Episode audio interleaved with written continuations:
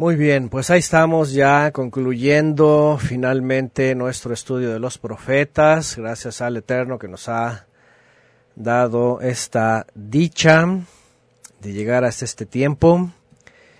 Casi tres años de estudio exhaustivo a detalle en la historia, eh, examinando el contexto, la historia, los personajes, la profecía, los simbolismos, uff, la misma historia de la humanidad también, los imperios, los reyes, eh, y sobre todo las profecías del Mesías, las sombras mesiánicas. Bueno, tenemos un background que va a estar dando vueltas con esto que nos ayudó también en alguno de los profetas. Así que vamos a irlos recordando. Ahí va a estar. Este. Ah, a ver, aquí ya empezaron, no sé qué empezaron a poner. Ahí ya empezaron a poner cosas. Bueno, todavía ni empezado y ya están ahí, no sé qué haciendo, no sé en qué lenguas. bueno, vamos a Vamos a procurar usar bien el chat también. Y bueno, uh, bueno, tema especial, profecía. Especial de profecía y bueno, no, no es una cosa aquí, ¿verdad? Que eh, sea este mm, nada nuevo y nada diferente o algo nuevo o algo diferente. Eh, ya hemos hecho un estudio, fíjense, nada más casi tres años de profecía. Y no tiene nada que ver con cosas del futuro, estar ahí, ¿verdad? Este, hablando de, de los sistemas escatológicos, pero estudio de profecía, especial de profecía, pues tiene que ver con los profetas, ¿verdad? Que estamos estudiando. Bueno, es nuestro estudio del cierre del estudio de los profetas, verso a verso. Ajá. Bien, no sé de los que están aquí, quienes estuvieron desde el principio, bueno, gracias por su paciencia, gracias por su colaboración también. Eh, sus aportes también son muy buenos para eh, complementar. Y pues estamos llegando entonces a las conclusiones, conclusiones del estudio de los profetas. Y bueno, imagínense nada más el tiempo que nos ha llevado ir analizando todas estas cosas. Lo que vamos a hacer ahora es eh, concluir y sobre todo recordar los puntos importantes. El propósito, ¿sí? el momento, el cumplimiento y qué cosa esperamos en el futuro. ¿sí? Eh, rápidamente vamos a hablar de algunos puntos. Tampoco vamos a decir nada nuevo o algo nuevo. Este, tenemos en nuestro website, cielos nuevos, como ven ahí. Eh, otros dos entregas de los profetas de años anteriores. Eh, tenemos eh, series completas de profecía. Tenemos otros estudios, ¿verdad?, que hablan de historia también, de judaísmo, de doctrina, de escatología, para desmentir todas estas eh, doctrinas, tanto en la judeidad como en la cristiandad. Al final, esto también es parte de lo mismo. ¿sí? El propósito no solamente es leer qué se profetizó y cómo se cumplió, sino también, ¿verdad?, contrarrestar todas esas mentiras, todos esos engaños. Al final tienen que salir. ¿sí? Es, es necesario. Y déjenme decirles algo, una cosa que yo les he dicho, si el Eterno me hizo pasar veintitantos años en la cristiandad y sobre todo en mis últimos años ahí eh, estudiar ampliamente, el dispensacionalismo, que por supuesto también el preterismo, pues fue justamente para poder eh, pues ponerles a ustedes también ¿verdad? Eh, más accesible y mejor digerido todo este sistema mentiroso escatológico, ¿verdad? Es judío cristiano. Y es lo que hemos estado haciendo, básicamente eh, leer y entender y derribar, como se cayó ahí la estatua de Nabucodonosor, derribar todos esos eh, sistemas escatológicos. ¿no? Bueno, nuestro background que tenemos ahí es una serie de imágenes que nos acompañaron sobre todo en el libro de Daniel y en el libro de Yehezkel, ¿verdad? Que en esencia tienen las descripciones eh, detalladas de la historia bíblica a partir del el castigo de Israel y hasta el Mesías, poco más de 500 años. Y también el resto, pues profecía que se fue cumpliendo básicamente por unos 800 años, unos 800 años de historia bíblica y de, y de profetas de Israel. Y en esas conclusiones vamos a repasar las cosas más importantes. Vamos a cerrar entendiendo eh, cómo se cumplió y recordando algunas eh, profecías importantes mesiánicas que también eh, pues hemos leído y hemos comprendido, ¿no? Definitivamente el tiempo y el espacio profético es importante. Todos los profetas de Israel eh, especialmente mencionados como tal en base a los que anunciaron a este al Mesías, pues es desde Moisés, es desde Moisés, Samuel está incluido entre ellos, David mismo está incluido como un profeta también, fue inspirado, pero eh, nos hemos concentrado evidentemente desde el profeta Joel, según los historiadores, el primer profeta y el cual está registrado su libro o su texto, hasta eh, hasta Malaquías, son eh, todos estos que hemos estudiado actualmente. Y estas visiones, ¿verdad? Espero que los chiquitines ahí este, ya estén bien entendidos, ¿verdad? Que significan algo. Ahí estamos viendo a los medos persas, estamos viendo a los griegos, ¿verdad? A los griegos en ese leopardo, jaguar, no sé, ¿verdad? Un leopardo, un, este, con cuatro cabezas, la bestia esta, ¿verdad? Horripilante, ¿verdad? Este, indescriptible, es Roma, ¿verdad? Con sus reinos que se le adhieren, el acero que destruye, todo esto, ¿verdad?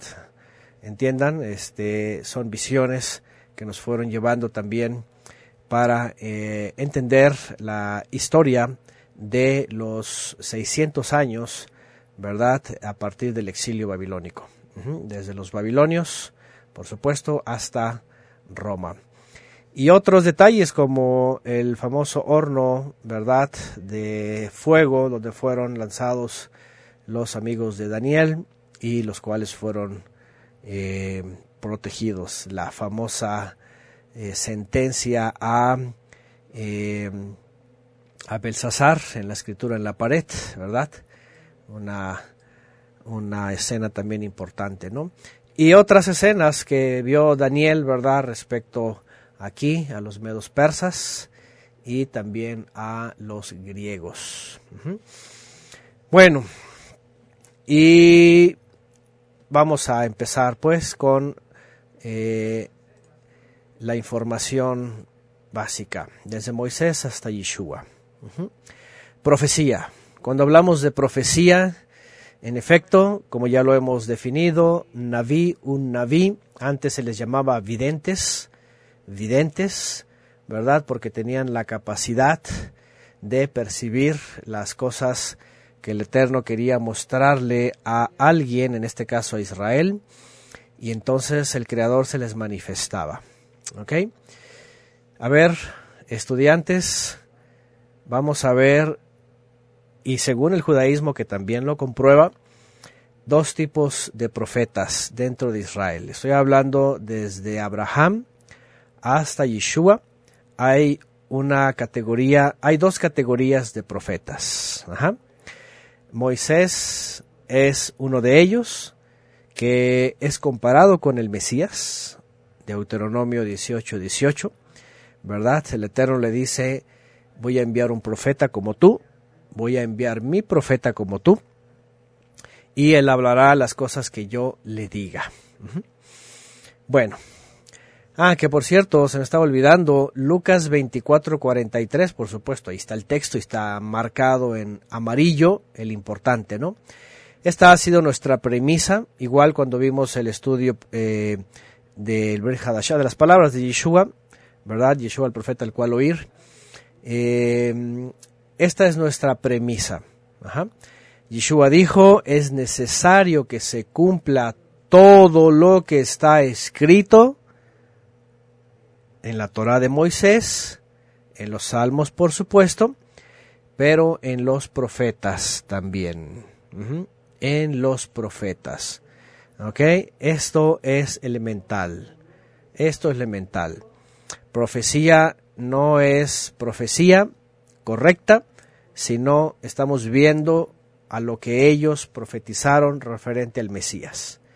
Hablaron de cuestiones de Israel, del exilio, del retorno, de su estancia, de los imperios, ¿verdad? Sí, pero la profecía apuntaba a el Mesías. Y esto es algo elemental. El momento que Yeshua dijo era necesario que se cumpliera todo, es todo.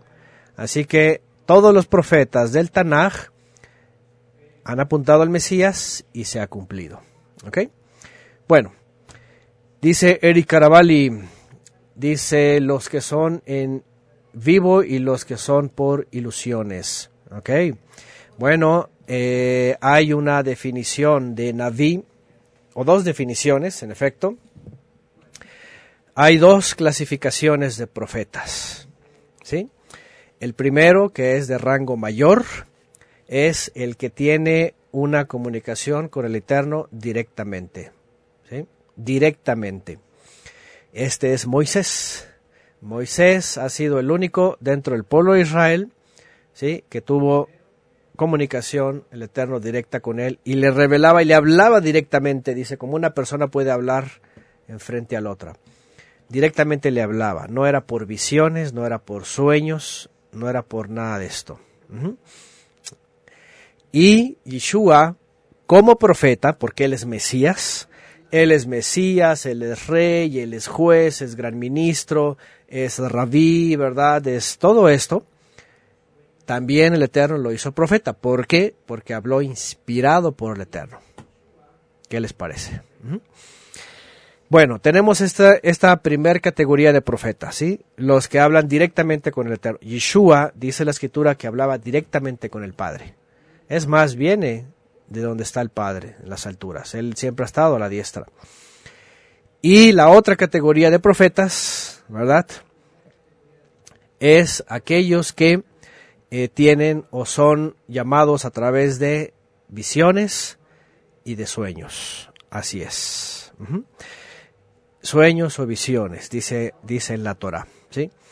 Entonces, aquí es donde entra toda esta sección que nosotros hemos estudiado. Por supuesto, cuando Yeshua dice es necesario que se cumpliera todo lo que está escrito en Moisés, bueno, de Moisés ya hemos estudiado en la Torah y hemos visto en dónde se habla del Mesías con Moisés.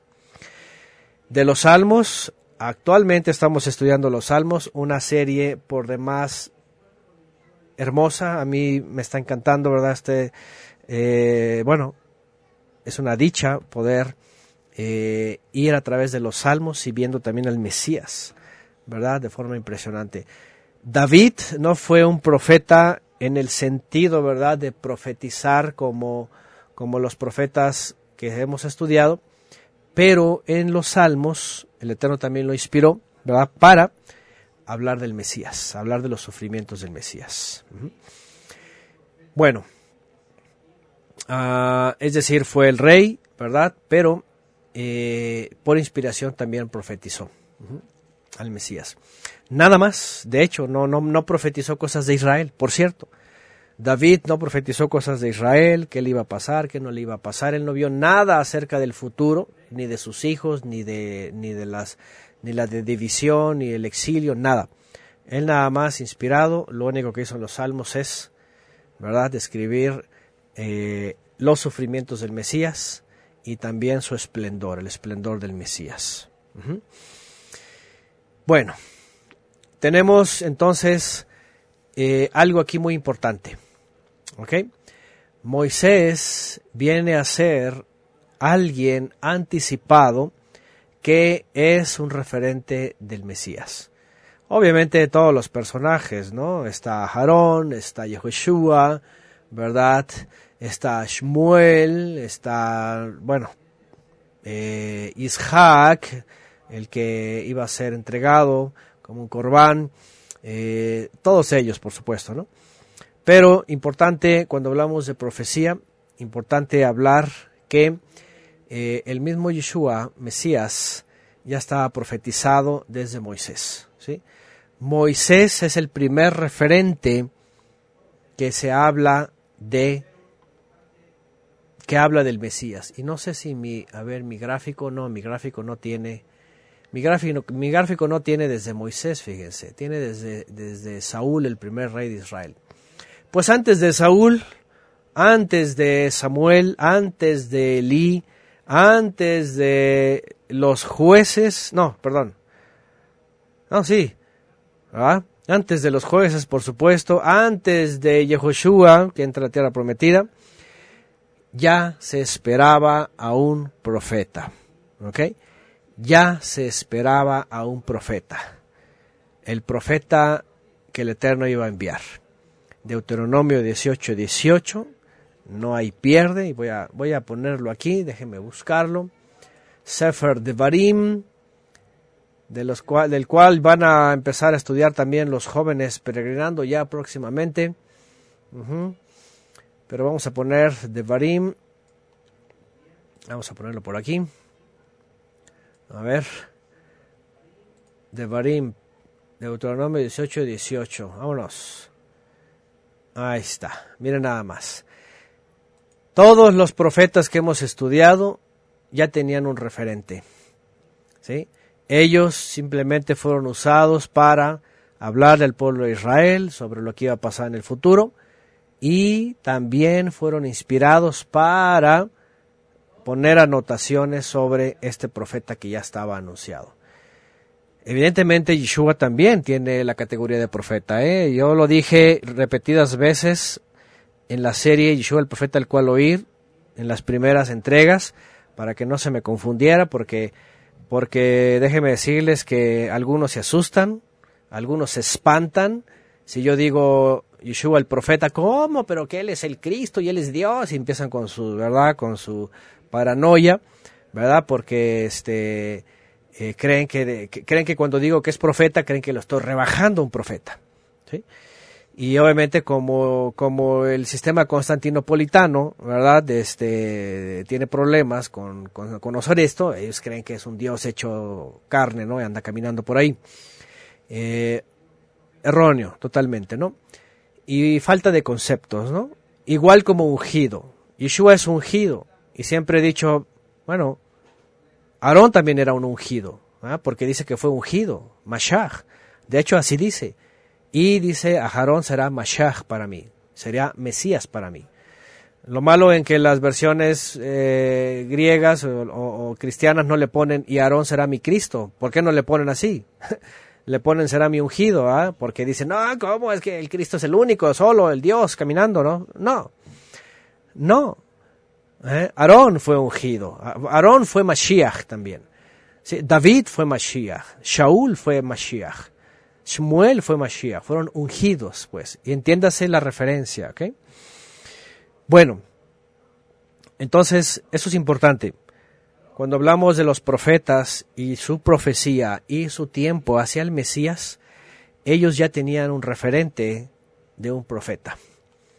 Naví, es decir, alguien que el Eterno iba a enviar para hablar las palabras del Creador.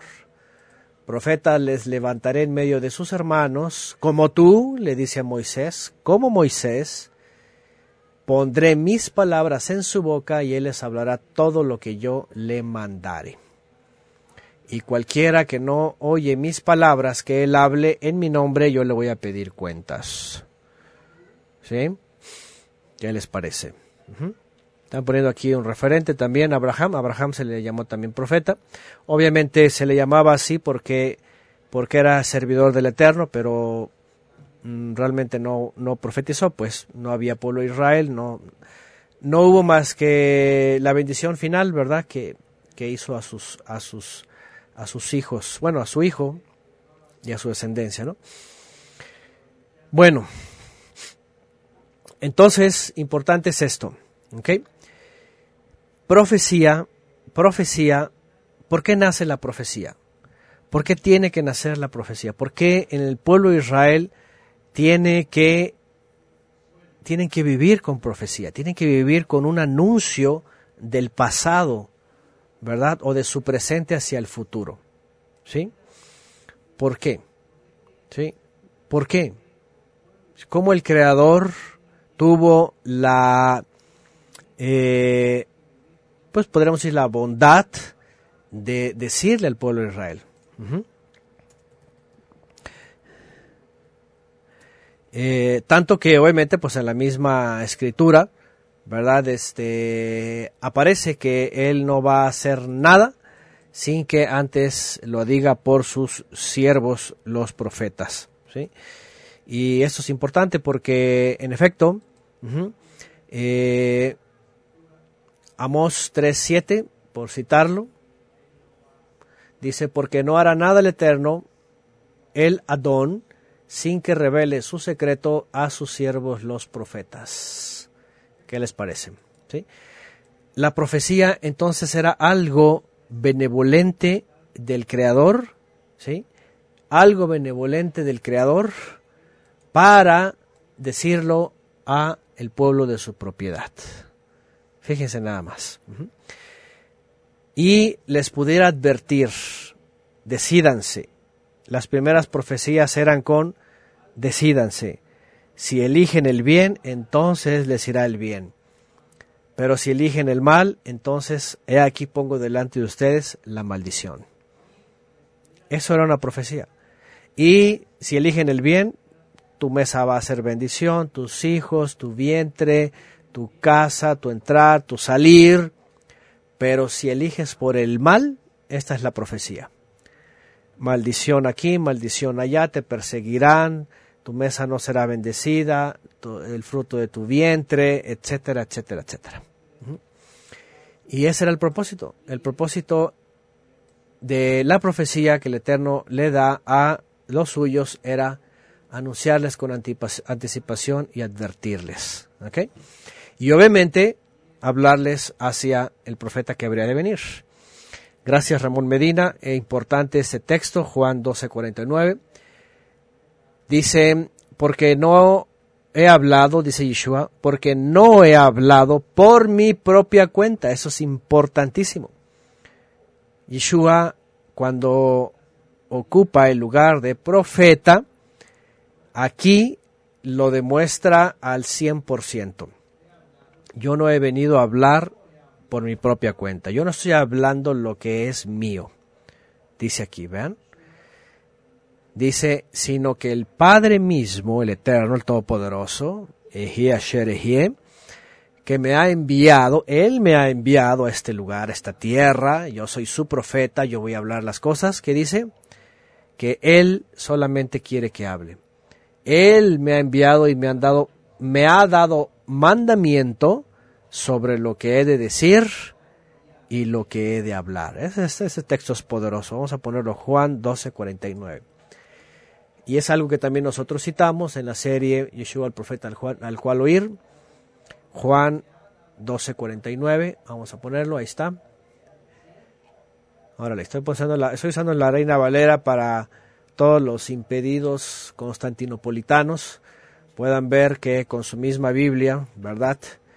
Eh, están las respuestas a que no es un Dios caminando ahí que bajó y subió y mientras oraba bajaba y mientras salía la oración subía y era esa cosa extraña, ¿ah? sino que ahí está, el Padre lo envió. Cito en la Reina Valera 60, porque yo no he hablado por mi propia cuenta. El Padre que me envió, Él me dio mandamiento de lo que he de decir y de lo que he de hablar. Ahí está. De lo que tengo de decir. Es decir, Yeshua no era soberano. A mí que me perdone todo el sistema constantinopolitano de 1700 años. Yeshua no es soberano. Yeshua no es soberano. Yeshua no es soberano. Les va a dar taquicardia, ¿verdad?, al constantinopolitanismo. Yeshua es un ser sujeto, obediente hasta la muerte y en todas las cosas al Todopoderoso. Por eso su ejemplo. Aquí la pregunta es, a ver, ¿tú qué te sientes? ¿Que tú eres qué? ¿Un ángel o qué te sientes que eres? Si estamos a los pies del Todopoderoso. El mismo Mesías nos enseñó eso, a ser obedientes, a ser sujetos, sometidos al Todopoderoso en obediencia, en servicio. ¿Qué somos nosotros? Somos insectos. ¿Cómo es posible que la gente, verdad, hace y deshace y se siente, se creen profetas, se creen uh, pastores, un montón de gente, líderes, y pensando puras mentiras? Imagínense nada más. Agregan también, y sé que su mandamiento es vida eterna, así pues lo que yo hablo, lo hablo como el Padre me lo ha dicho. Juan 12:50. Aquí está otro. Enseguida, y sé que su mandamiento es vida eterna. El Padre dijo, yo tengo vida eterna, ve y enséñales vida eterna. Voy, voy para allá, me hago hombre hasta la muerte. Así lo que yo hablo, lo hablo como el Padre me lo ha dicho. Nadie puede destruir esto. Escrito está. Yeshua no es soberano. Él es sometido al Todopoderoso, obediente en todo, hasta la muerte.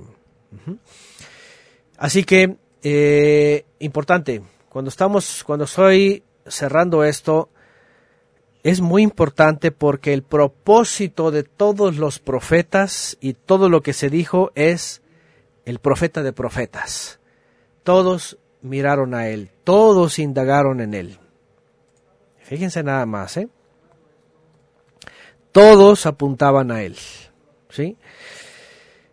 Tanto que, como dice Primera de Pedro también 1.10, los profetas de la antigüedad, ahí está, los profetas que profetizaron del favor destinado a ustedes, sobre todo el profeta Oseas, ¿verdad? El perdón del pueblo, el favor del Eterno, inquirieron, dice, buscaron con diligencia, indagaron acerca de esta salvación, escudriñando qué persona y qué tiempo indicaba el aliento del Mesías que estaba en ellos, el cual anunciaba de antemano los sufrimientos del Mesías y su esplendor que vendría tras ellos.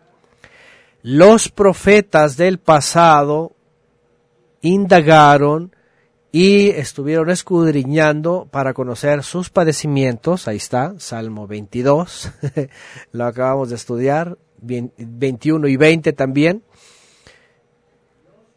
Isaías 53, todos estos donde estaban los padecimientos, y no solo los padecimientos, sino el esplendor del rey, el futuro rey de Zion. Cuando Pedro escribe esto, está diciendo, ya los profetas habían indagado y ya habían entendido que venía este que iba a padecer, iba a ser sujeto al Padre, iba a ir hasta la muerte y además después de eso iba a venir el esplendor de él, ¿sí? el futuro rey de Sión. Escuchen bien lo que estoy diciendo. Cuando estoy hablando esas palabras, todo lo que ya estudiamos se tiene que conectar. Cuando dice el futuro rey de Sión, aquí está. Es el esplendor que habría de venir después de sus sufrimientos la resurrección de entre los muertos, la aceptación del Todopoderoso. El Todopoderoso lo levanta entre los muertos, lo saca de la separación y lo, y lo acerca a Él. Y lo pone a su derecha y le pone sobre Él todas las cosas. Fíjense nada más. Juan 6:39. Añaden por aquí, vamos a ponerlo. Juan 6:39. Vámonos, aquí hay otro texto, miren, bueno, gracias por sus participaciones. Y esta es la voluntad del Padre. El que me envió no vino solo, ni hay una cosa extraña ahí de verdad, ¿no? El Padre está en las alturas, Él está en su trono, Él no es hombre, Él no tiene forma humana, Él es eternidad, Él es todo. Envía al Mesías. Dice que todo lo que me diere no se pierda, no pierda yo nada, sino que lo resucite en el día postrero. Vean, lo que Él, él, él, él le dé. Bueno, ¿y qué cosa le, le, le dio el Padre? Pues le dio una descendencia, ¿verdad? Como también ya lo hemos leído, que el mismo Mesías, ¿verdad? Dice en Juan 17.9, vamos a Juan, ya que estamos aquí, 17.9. Vean, dice, yo ruego por ellos, ¿por cuáles? Los que el Padre le ha dado. No, no, no nada más por los doce, sino por los que van a creer después. Yo ruego por ellos, dice. Yo no ruego por el mundo, dice. El mundo no, dice. Yo no, yo no ruego por el resto de la humanidad. ¿Por qué? Porque hay gente que se está perdiendo y quiere perderse y ha decidido perderse. Dice, yo no ruego por el mundo, yo ruego por los que tú me has dado, porque son tuyos, tú me los diste. Y todo lo mío es tuyo y lo tuyo es mío y he sido exaltado en ellos. Y bueno, ese es uno de los textos que ya sabemos cuando es, ah, no, no, los he puesto aquí en, el ISOR, ¿verdad? Se me, se me pasó aquí. Bueno, ahí está. Ese texto es importante, yo ruego por ellos, no ruego por el mundo, no, sino por los que el Eterno le dio a él. Y aquí está el otro texto que también citamos, esta es la voluntad del Padre que me envió, que todo el que me diere no pierda yo nada, sino que resucite el día postrero. Todo esto es profecía. Todo esto está en los profetas, lo estudiamos. ¿Sí? Que iba a venir esta restauración de Israel, que el Eterno iba a escoger de entre las naciones, iban a venir de entre las naciones a buscarlo, obviamente para ser como Él, para servir como Él, para negarnos a nosotros mismos como Él, para hacer una ofrenda viva como Él, etc. Bueno, Vamos con lo que sigue. Una vez que ya tenemos entonces eh, este antecedente y que los profetas, ¿verdad? Sin saber, ahora los profetas eran como David.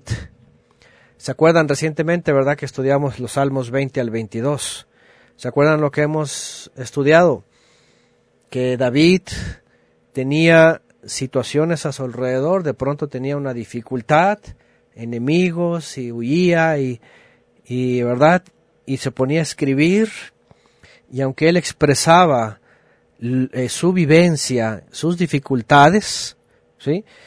De pronto se le iba el plumazo ahí y ponía, ¿verdad? Lo que ya hemos estudiado impresionantemente, ¿sí? La fidelidad del Mesías, los padecimientos del Mesías, sus enemigos, ajá, su muerte en mano de ¿qué dijimos? Toros de Bashán, perros, cuadrilla de perros, leones agazapados, ¿verdad? Lobos, ¿verdad? Y él escribía y decía, pero tú, ¿verdad? Eres, o oh eterno. Y todo este Salmo 22 que estudiamos, impresionante. Este salmo profético es, es, es superior, es supremo.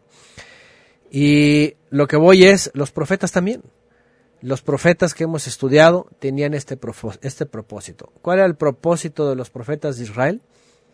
Tenían dos propósitos básicamente, aunque, aunque los dos apuntaban a Israel. ¿sí? ¿Cuáles eran esos dos, dos propósitos? Número uno, advertir a la nación por sus pecados para que volvieran o si no iban a ser castigados y el otro propósito era que iban a ser eh, rebeldes, pero que el Eterno les iba a dar un nuevo pacto. Un nuevo pacto con un nuevo intercesor, con un nuevo rey, con un nuevo reino, con un nuevo sistema. ¿sí? Estos propósitos están intrínsecos en todos sus profetas. Así dice el Eterno, en poco tiempo vendrán los caldeos, se los llevarán, se irán, el que quiera vivir, entréguese, ¿verdad? Escribe Jeremías, pero si no se entregan, morirán a espada, morirán de hambre, morirán de peste, morirán en el exilio, etcétera. Y de pronto aparece el futuro rey del Sion. Aquí el Eterno envía, y así será, y juzgará, ¿verdad? Y regirá las naciones, etcétera. Importante esto, porque como ya lo hemos estudiado, el contexto abarcaba básicamente, sí, el exilio y el regreso del exilio, y pareciera que ahí estaba implícito, ¿verdad? Este nuevo reino y este nuevo rey, ¿verdad?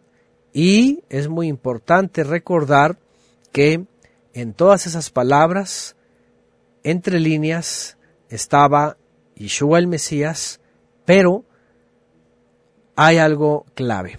A ver, tenemos un rompecabezas y hay una pieza que hemos repetido una y otra vez, hay una pieza que es inconfundible, hay una pieza que es una luz, ¿sí?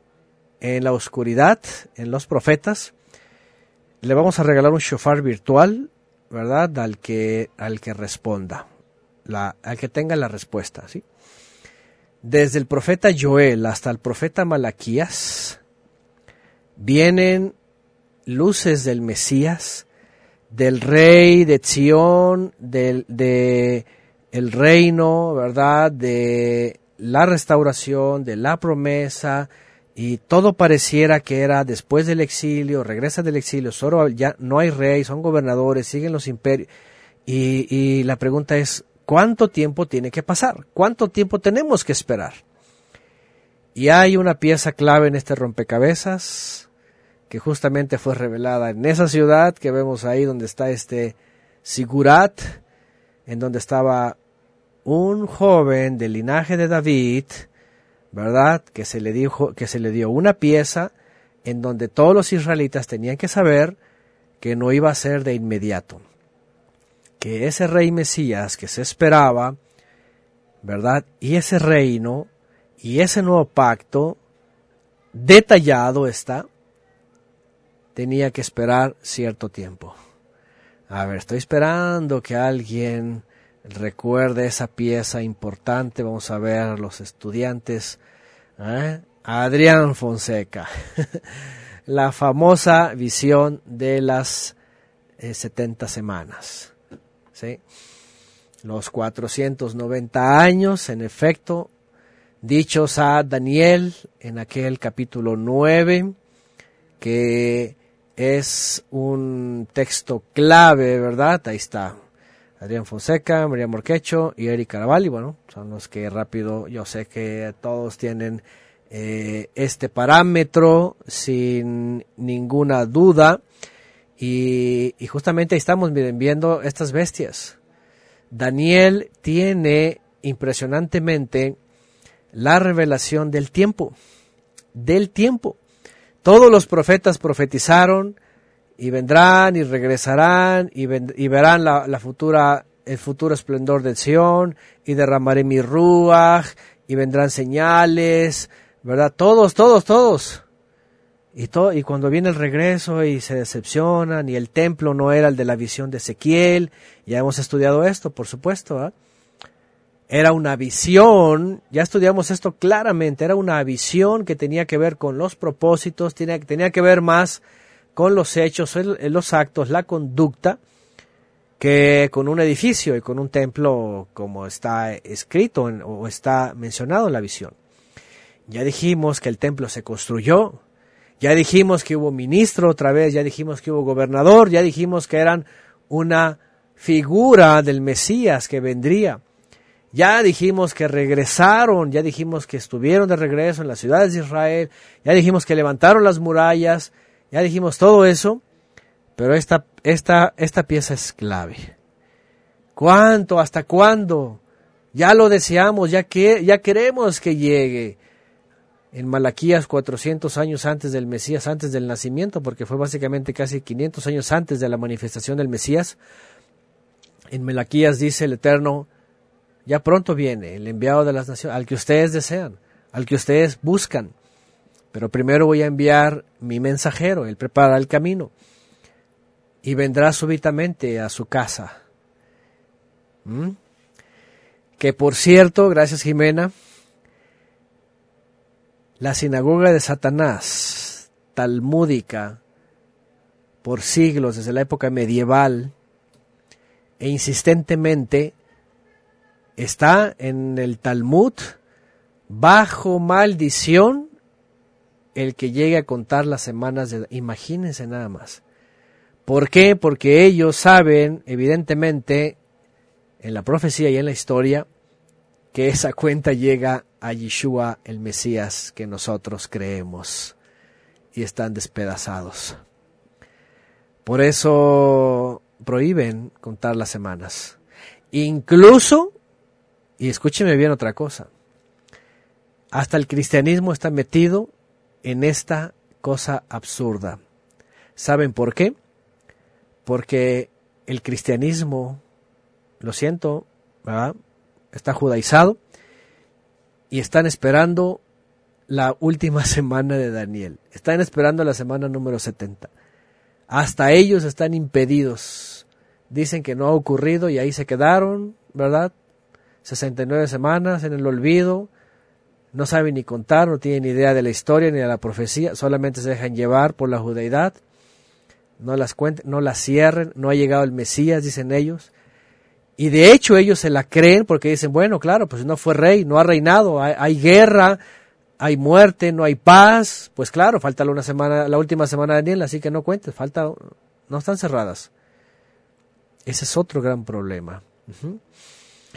Bueno, dice Panchito, así es, estiran los pies a la estatua, los dispensionalistas, así, una cosa bárbara, es un, ahora ya es una imagen deformada, ¿no?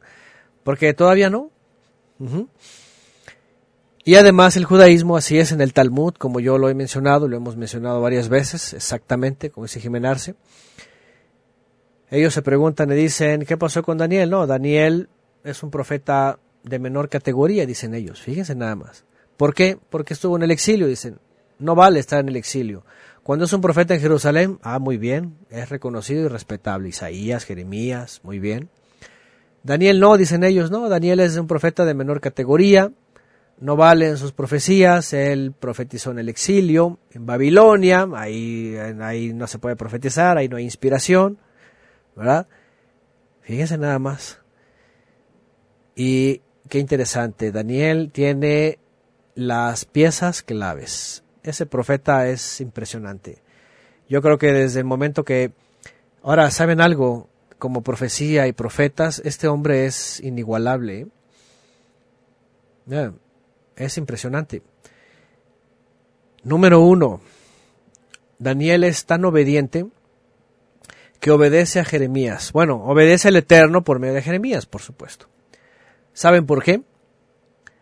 Daniel era un hombre muy celoso, era muy observante, era muy estudioso, era muy dedicado. Daniel el profeta.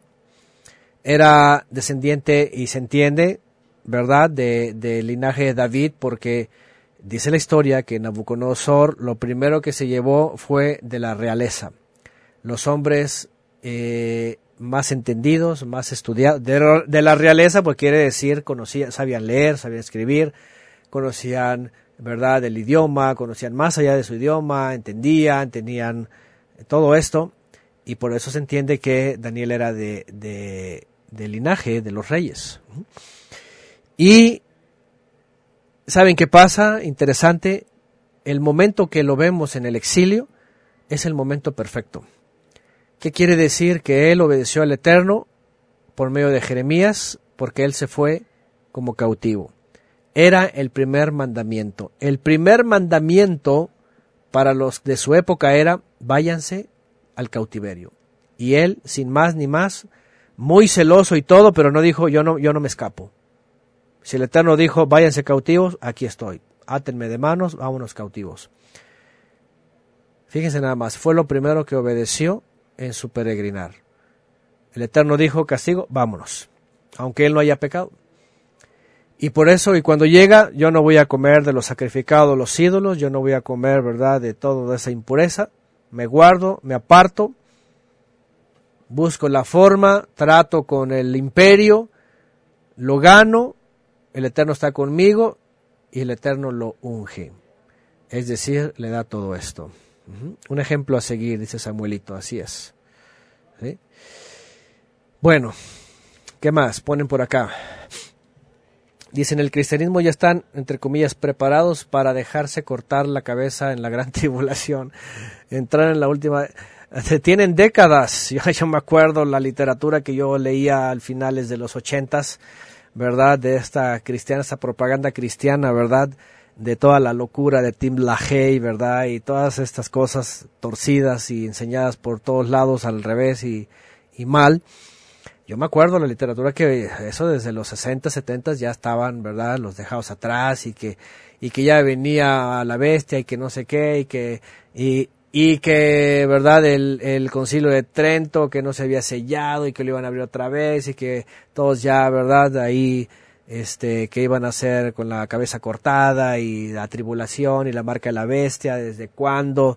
Ha habido marcas de la bestia de todo tipo, ¿verdad? Desde, eh, ¿Qué les gusta? Yo qué sé, desde, desde el ordenador, desde la calculadora, ya era una sella, una marca de la bestia, el ordenador, los bulbos fueron marca de la bestia, el código de barras, el www, todos han sido marcas de bestias y toda marca de la bestia. Hoy día hasta el todo, todo lo que parece paranoia marca la bestia, están fracasando décadas con marcas de la bestia. Ya explicamos también eso, ¿verdad? El punto acá ¿verdad? El punto acá es, están más perdidos que nada. ¿Y todo por qué? Por no comprender ni la profecía del Tanaj ni la profecía de Yeshua. Bueno,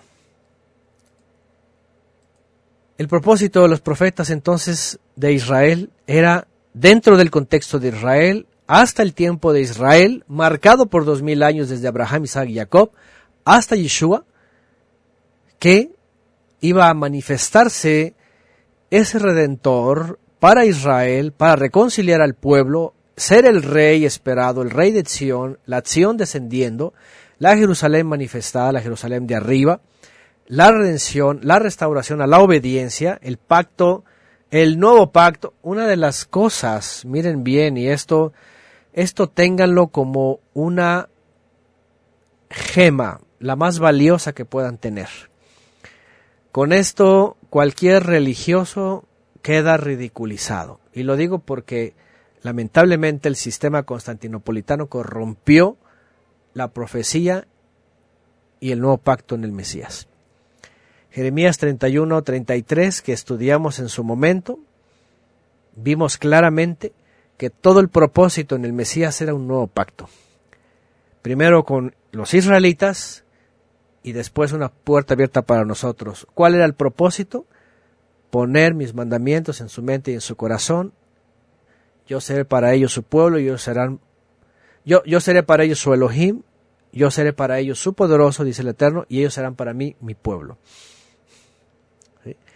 Eso es. Triste porque el farsangelio, dice por ahí Daniela, el farsangelio ha sido tan trastornado, tan cambiado, tan manipulado, manejado para muchos intereses de muchos religiosos, filosofado, meloseado, tergiversado, trastornado, es una cosa bárbara. Por eso, también en la profecía del Mesías vemos que eso es apostasía, la gran apostasía. La masa leudada en donde aquella mujer metió una medida y se infló, se descompuso se contaminó. Bueno, propósito de los profetas entonces era anunciar enseguida, primero como dijimos, hacer que el pueblo volviera al Creador, que ese pacto que ya habían violado lo retomaran, pero como no lo hicieron, como lo violaron, como lo rompieron, entonces viene el Eterno y dice, he aquí haré un nuevo pacto. Les voy a enviar un verdadero pastor. les voy a enviar un verdadero profeta, les voy a enviar un verdadero rey. ¿Sí? Y ya también hemos leído, vendrá a los humildes, a los sencillos, a los pobres en espíritu, a los que quieran entender, a los que quieran escuchar, a los que tengan sed, hambre y sed de justicia, hambre la palabra, no a los soberbios, no a los religiosos, no a los que se sienten, ay, que nací en cuna cristiana o en cuna judía, ay, es que tengo esto, es que soy lo otro, es que yo crecí, yo sé, yo me la sé, yo esto y lo otro, y, y es del ministerio, y estuve de esto, y estuve del otro. Eso no sirve para eso, son obras muertas de la carne. Dice que vino a los necesitados, a los hambrientos.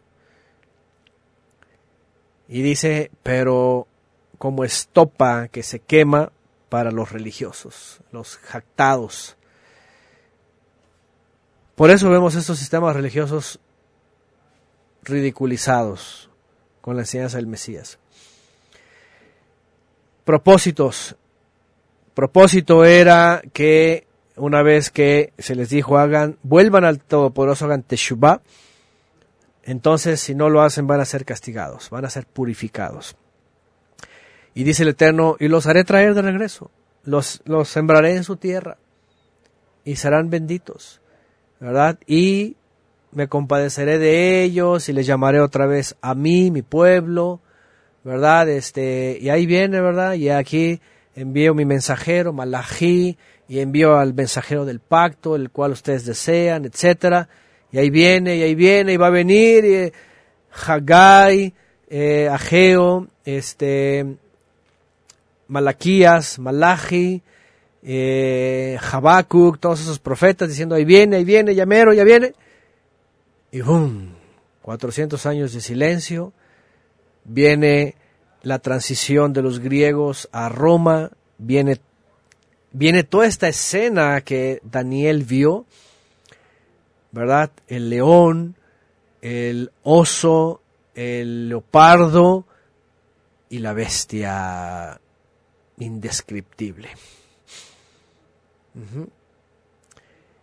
Y el propósito iba a traer este último propósito. Dentro de todos los profetas, anunciar al Mesías, aquel que estaba ya anunciado.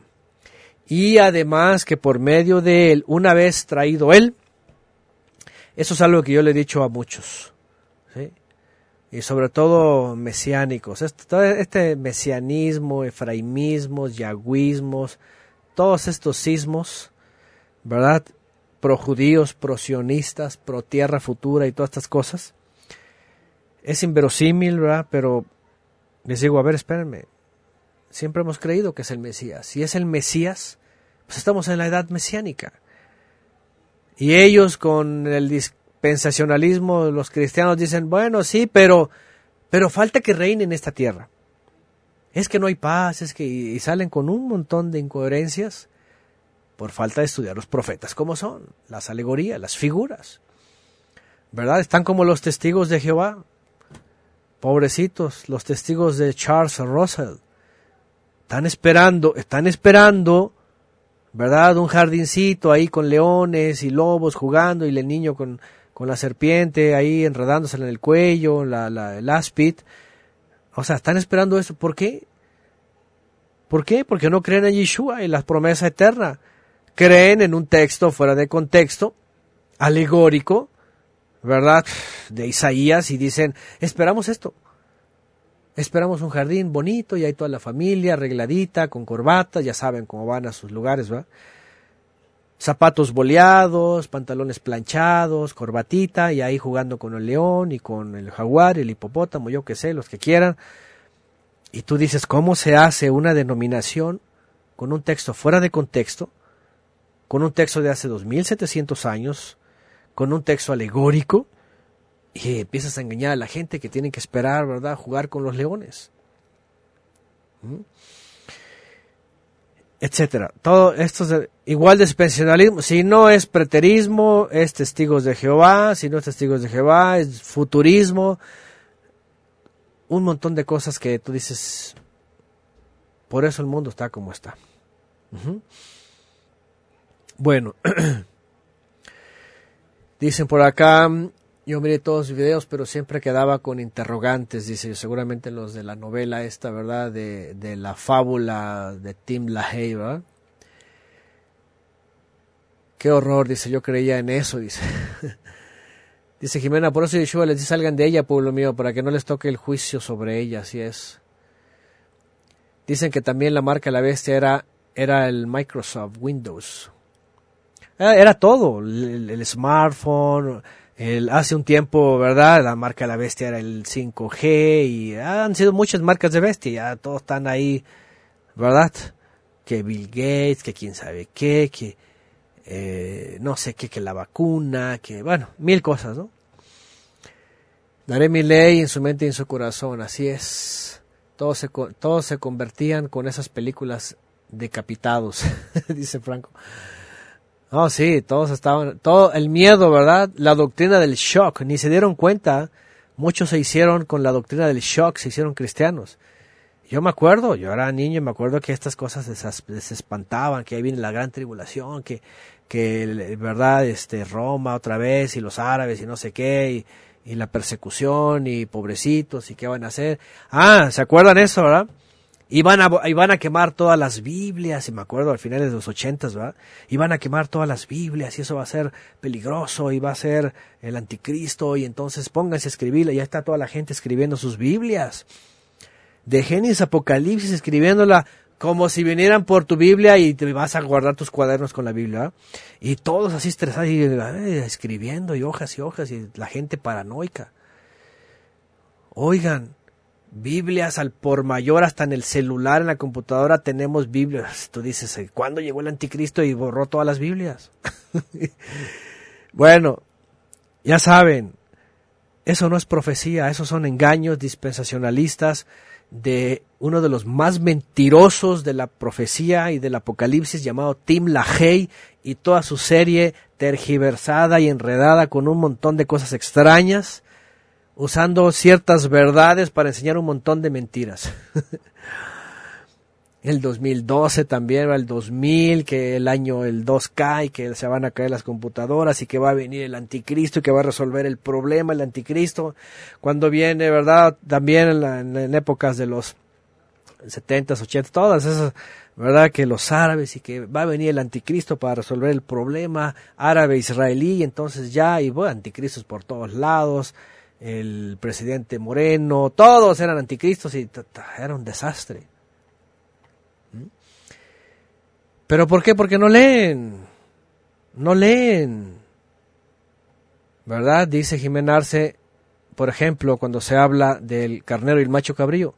Con tanto detalle, ahí está la visión y todavía se ponen a pensar en cosas futuras, cosas de Asiria, la Asiria de ahora, Siria, y tú dices, espérame tantito, esto está hablando de aquella época, el reino del norte, el reino del sur, cuando vienen cuando viene, ¿verdad?, los griegos y, destruyen el imperio, el imperio medo-persa, y este macho cabrillo, ¿verdad?, vienen sus generales del reino del norte, es, es eh, eh, Antíoco y Ptolomeo, el reino del sur, los Seleucidas, todo este, Daniel lo habla a detalle, Daniel capítulo, ¿qué es? 10, 11, 11. Dice, creen en Narnia, imagínense nada más las ridiculeces. No, sí me acuerdo, yo no sé cuándo fue esto. Pues cuando salió esta película, ¿verdad? Estaban todos emocionados con Narnia y que León y que no sé qué y que la nueva era y de veras una cosa vergonzosa. ¿Por qué? Porque otra vez la profecía ni la han enseñado bien, la han tergiversado, han tenido una de maestros escatológicos tan ridículos ¿verdad? Desde la Kunza, pasando por Derby, John Derby, pasando por MacArthur y pasando por quién sabe qué de estos, este, de las Biblias de Thompson, todas estas dispensacionalizadas, todas todos estos que fueron autoridad, son ciegos guiando otros ciegos. Profecía, según de ahora, por todos lados, despedazado Ezequiel, despedazado Jeremías, todos despedazando todos nada que ver. Y no se diga, ¿verdad?, Lo, la, la, la, mentira judaica sionista del templo y de la vaca roja y todo esto, y ahí la última semana de Daniel y que no sé qué. Todo, cristianismo, mesianismo, los mesiánicos son los más deschavetados. Ahí ya saben, este del tehuacanazo, asustando a la gente, desde hace años que ya el anticristo, cada vez que hay un, un eclipse ya el anticristo, asustando a todos, que a muchos los hizo que salían de Estados Unidos, otros que se vayan a su ahí, ¿verdad? A su secta y un montón de gente decepcionada, lastimada, a todos les saca lana, dice que no es negocio, pero adentro a todos es una esquiladera, ¿verdad? De, de borregos, asustados, que cualquier cosa es el anticristo, o sea, un desastre así, ridiculez, horrible. Lo siento, es que cuando hablamos del propósito de los profetas no puedes decir, ¿qué está pasando con este mundo? Es una locura. Es un tratado de paz todo el tiempo. Cualquier cosa, ya tratado de paz. Apenas un acuerdo, algo, lo que sea, ¿verdad? Desde Oslo, desde lo que sea, pasando por este, ¿cómo se llama? Ah, todos esos personajes, ¿verdad? Todos, todos, ya, donde quiera haber un tratado de paz. 2008, me acuerdo, estaban con la ahí, ¿verdad? Que el tratado de paz, que ya llegó el año de Efraín, que el 2008 ya viene y que los eclipses y que no sé qué. No pasó nada y todos dijeron, es que fue en secreto. secreto. Sí, ya están corriendo los tres años y medio. 2011 y medio, no hay nada. Es que, es que falta que se cumplan los siete años. 2015, nada. No, pues que ah, mejor se callaron, mejor se desaparecieron de las redes. Quién sabe qué pasó. Un montón de gente, luego otro loco, ¿verdad? Que venía del adventismo diciendo que Igual con el espíritu de White, de Helen de White, que el Mesías va a venir tal Yom Teruah, quedó ridiculizado. Después dijo, no, es que el Señor me está probando para ver si aguanto la presión. Puras locuras de todo tipo. En el cristianismo dice, diga, año tras año, ya viene Cristo, ya viene el rapto secreto, de pronto nos vamos a ir, y que el rapto, y que el rapto, y que ya nos vamos con el Cristo ¿verdad? cósmico para casarnos, mientras acá abajo a ver cómo se las arreglan, y después bajamos a reinar chévere puras enredaderas.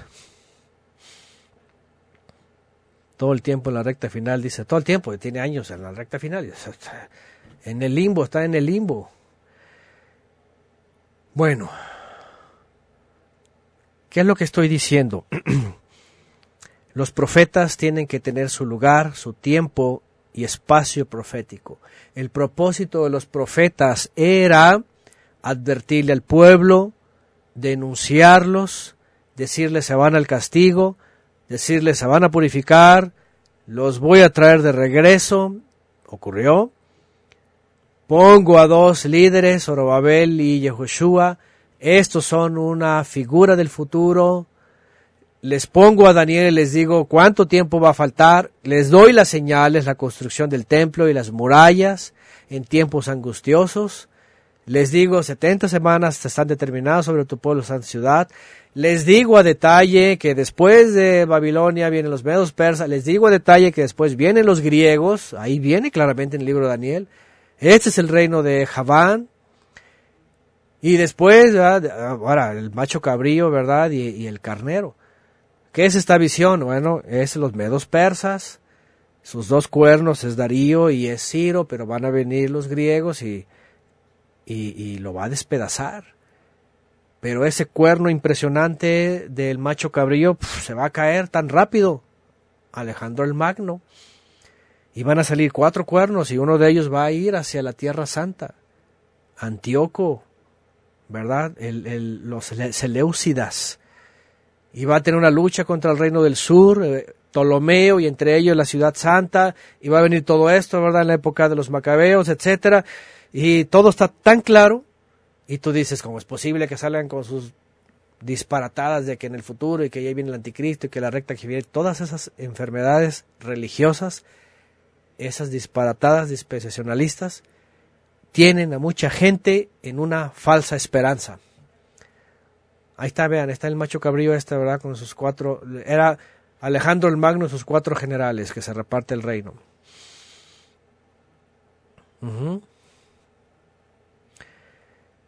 Han dicho una y otra vez, ponen acá, ¿verdad? Que el reloj de Dios, que de Israel, que quién sabe qué, todos dejándose llevar por las mentiras del sionismo de Herzl.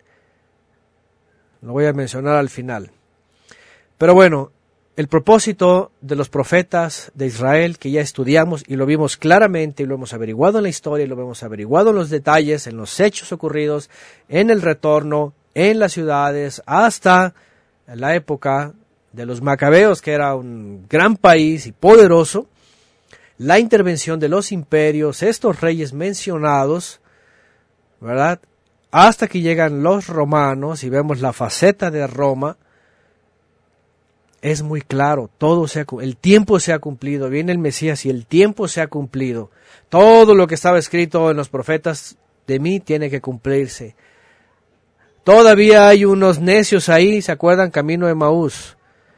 ¿Se acuerdan lo que dijimos? Camino de Maús es igual a rebeldía. Es igual a... ¿Qué le podemos poner? Necedad. Incongruencia les tiene que decir, era necesario que todo eso se cumpliera, todo está escrito en los profetas, todo era necesario que se cumpliera de mí. Y les abrió el entendimiento y les empezó a explicar y dijo, wow, está resplandeciente, arde nuestro corazón cuando escuchamos todo esto. Ah, déjenme decirles que hoy día hay muchos caminos de Maús. Es decir, muchos necios que todavía no han visto que la profecía ya se cumplió, todavía están esperando cosas en el futuro. Es ridículo. Están engañándose a sí mismos y engañando a gente. Que crean ellos lo que quieran, pero ¿por qué tienen que hacerle creer a la gente cosas que ya pasaron? Bueno.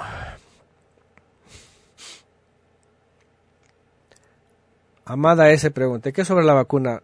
Desde Luis Pasteur ven a la gente como ganado y quieren vacunar a todos, es puro negocio.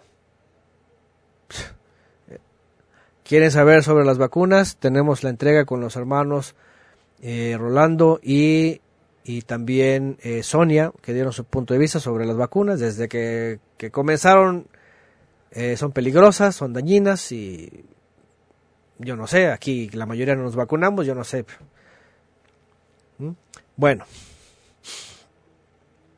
Ponen acá el verso de Lucas es 44, ah, no me acuerdo cuál, ya cité yo un montón y bueno, a ver si nos pone por ahí el dato completo.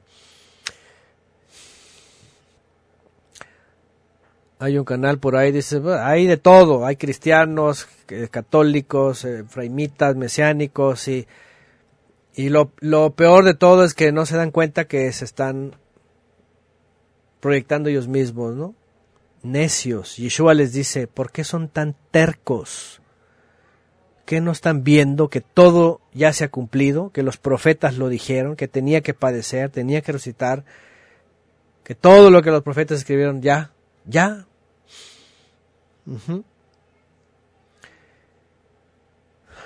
Bueno, dice por acá, así, así hemos hablado de eso, ¿verdad? Principios del siglo XX por allá en movimiento carismático de la lluvia tardía y todo este. Por cierto, ellos son los que también metieron un montón de leña a la cuestión de la profecía, ¿eh? dijeron que era la lluvia tardía, que ya, se, ya estaba llegando la época, que venía Elías y que no sé qué, y eso era una locura. Ah, en la imagen, en la presentación. Gracias, gracias, este. Roberto. Lucas 24, 44. Ok, bueno. Está el 43, el que lo va a buscar va a decir, ah, este no es, ah, es el 44, gracias. Bueno, ya ahorita ya no lo puedo cambiar el video. Gracias, ahí está. Para los que lleguen a escuchar la grabación, y sí, ahí me corrigieron. Lucas 24, 44 es, para ser más exactos. Necedad religiosa, dice por acá.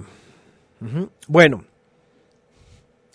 el propósito entonces yo creo que ha sido muy claro, ya lo vimos y además vimos otra cosa que vimos, ¿se acuerdan? Ahí les va. Importante que todo lo que se venía diciendo desde el profeta Joel hasta Ezequiel, cuando llega Ezequiel, el Eterno le dice, ve y dile a este pueblo, no, no es para muchos días. Esto ya es pronto, ya va a ocurrir. y sobre todo el profeta Ezequiel es uno de los profetas más usados para hablar de la mentira del futuro templo. Sí, me perdonan, pero mentira de un futuro templo profetizado en el Tanaj y mentira que Yeshua tenga que descender para meterse ahí y que haya más sacrificios por más pecados o aunque sea de paz o lo que sea y un distópico o un utópico más bien reino locura en donde se van a multiplicar, que van a tener muchos hijos, que vayan a la tierra, que van a someter a las naciones, que van a enseñarle Torah fuerzas y que el Mesías va a hacer lo que se les da su regalada gana a los talmudistas.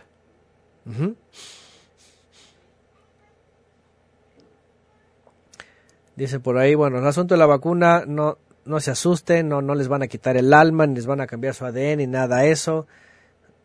Eh, si alguien se dejó llevar por eso, todas las vacunas hacen daño, todas, una, una, cualquiera te puede matar al siguiente día por una fiebre, ¿verdad? Cualquiera que le pongan a un niño, al siguiente día lo puede matar de una fiebre este, espantosa y se acabó. Si pueden evitar eso, mejor. Bueno, entonces el propósito o los propósitos era el desenlace de la descendencia de Abraham, Isaac y Jacob con el rey enviado que es también Mesías o Mesías enviado, ungido, elegido, que es también rey, que es también ministro, que es también rabí, maestro o grande, que es también juez, que es también intercesor, abogado, redentor, instructor, hermano mayor, emisario, mensajero, todo del Eterno. Es Yeshua. Ese era el propósito. Y una vez que vino, entonces era restaurar primeramente a Israel, unir las dos casas que estaban unidas, estaban desunidas, divididas, unirlas, instruirles hacer un nuevo consejo con los primeros 70, ¿sí? Ir, llevar el mensaje a los que estaban en el exilio, como lo vemos en las cartas, toda la región de Asia Menor, Mayor, desde Siria, Capadocia, Bitinia, el Ponto, Galacia, Roma, todas esas regiones, para que los israelitas que estaban de lejos escucharan que el Mesías ya había llegado, que el reino ya estaba aquí, ¿cuál reino? La presencia del Eterno para escribir los mandamientos en el que creyera y fuera llamado pueblo. Pondré, enviaré mi ruach, pondré mis mandamientos a su mente y en su corazón, serán un solo pueblo, yo seré su Elohim, apártense de lo inmundo, no toquen cosa inmunda, santifíquense, Pablo lo dice también a los corintios. Ahora, Pablo repite lo que ve en Deuteronomio, en los profetas, en todos lados. ¿eh? Pablo no crean que era un hombre que, ay, mira, cuánto enseñaba. Ese, él se chutaba, como dicen en México, todo lo de los profetas.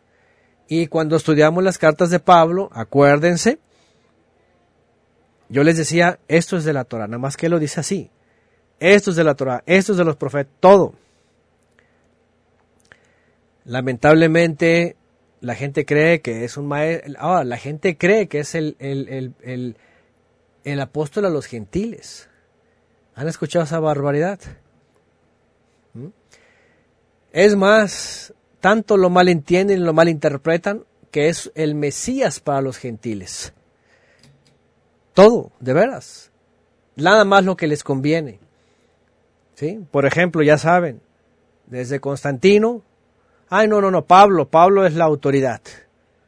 ¿Sí? Pesach, no, ya Pesach ya no, las festividades ya no, no, no, porque porque Pablo se le reveló. Ah, por ejemplo, por ejemplo, una de las herejías más grandes, ¿verdad?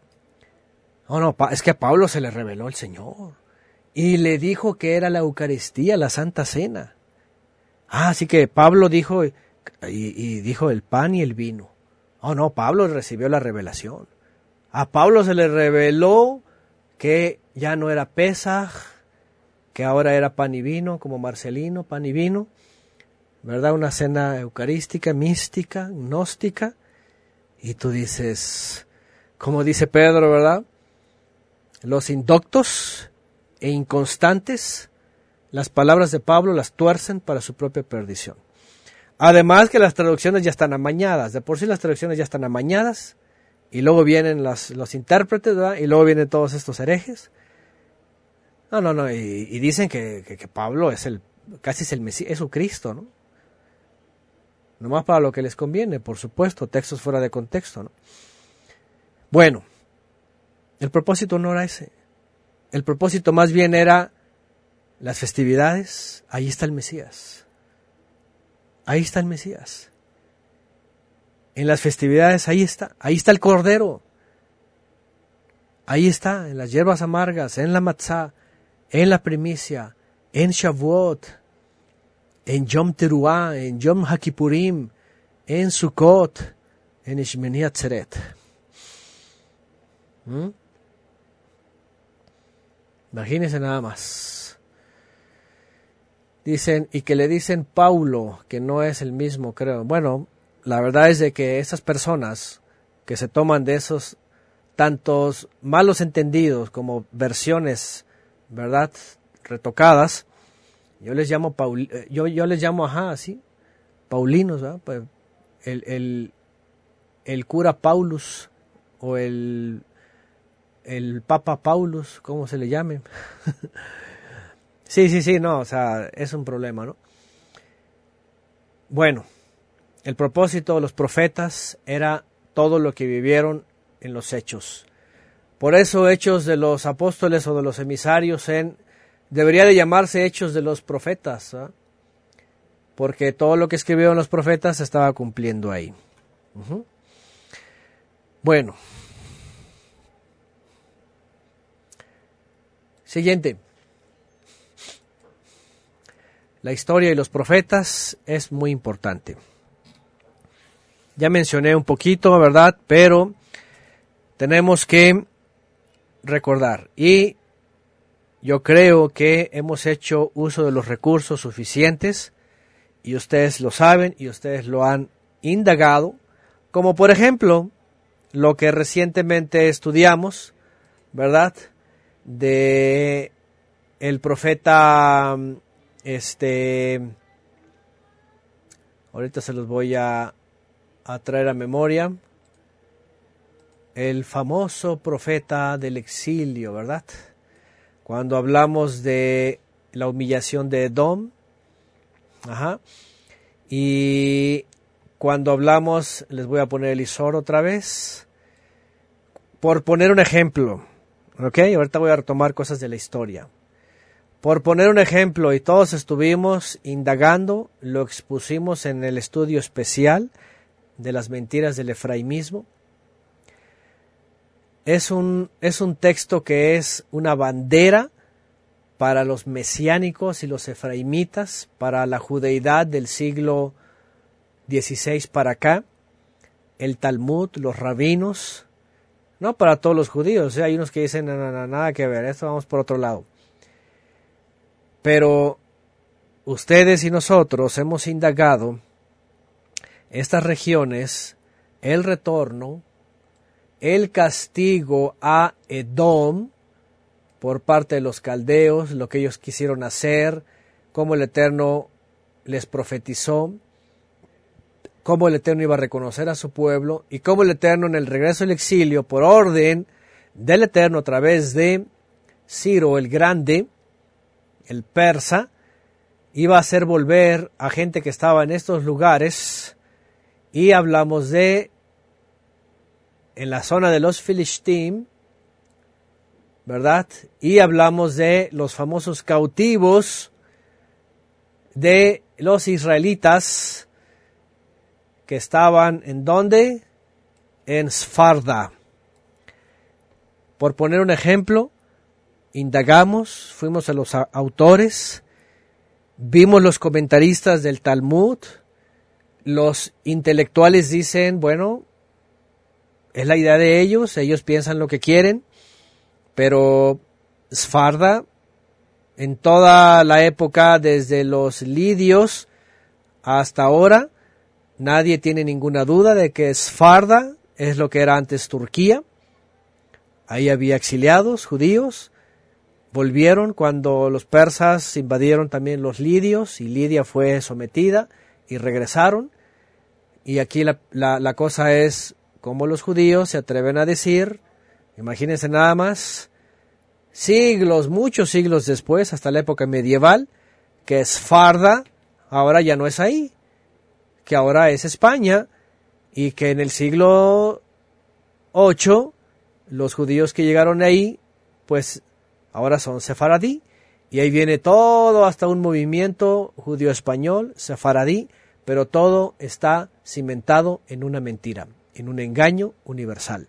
¿Quién se lo cree? Solamente los judíos. Oh, bueno, y mesiánicos y efraimitas y todos estos ismos e istas, ¿verdad? Pro judíos. Cuando hablo de la historia y los profetas, como este ejemplo hay muchos. Sardis también se le llamaba, Sfarda, y depende en lidio, en griego, en persa, pero nunca existió un tal Sefarat relacionada con España. Eso fue un invento ya, imagínense nada más. Aquí estamos hablando del año 500 antes del Mesías y los talmudistas vinieron a hablar de esto 400 años después del Mesías. Es decir, 900 años de diferencia. ¿Qué es lo que estoy diciendo? ¿Sí? Mm, ¿Qué es lo que estoy diciendo? Cuando hablamos de historia y los profetas tenemos que ser tenemos que ser correctos. No puedes dejarte llevar por las fábulas judías, como el libro de Ishtar, que se inventan, ¿verdad? La gran liberación por una mujer a la que se le adorna y se le honra y se le confiere un ayuno, ¿verdad? Que es Ishtar, personificada por una fulana Hadassah, ¿verdad? Mirto, y que entre el nombre que le adjudican, dicen los, dicen los talmudistas, hay un, hay un secreto, hay un sot, y que nadie más sabe, pero que ellos sí lo saben, y que es el culto a Ishtar. Cuando hablamos de historia, tenemos que ser muy críticos para no quedar ridiculizados. Cuestiones como el libro de Esther, absolutamente falso, una fábula de los dioses sumerios. El asunto de Sefarat, una composición talmúdica ya del siglo IV o V de nuestra edad hacia el siglo XVI. ¿Sí? Que no regresaron, que no fue las visiones de Ezequiel, que no sé qué, que los huesos secos, la imagen que estamos viendo ahí, que los huesos secos no fueron reincorporados, que esos apenas, porque lo dijo el Bibi Netanyahu, ¿verdad? El primer ministro israelí. Mentira, todo esto tiene un hecho que las dos casas no regresaron, que Efraín dice por ahí, ¿verdad? La visión de los dos palos, ahí andan movimientos engañando a medio mundo, ¿verdad? De la cristiandad, que son efraimitas, ahí están, dice que los inteligentes y los quién sabe qué, todos, ¿verdad? Los que encubren la mentira y todas estas cosas que ya saben, hasta el tehuacanazo, todos que son Efraín, que quién sabe qué, que tienen que ir con Judá.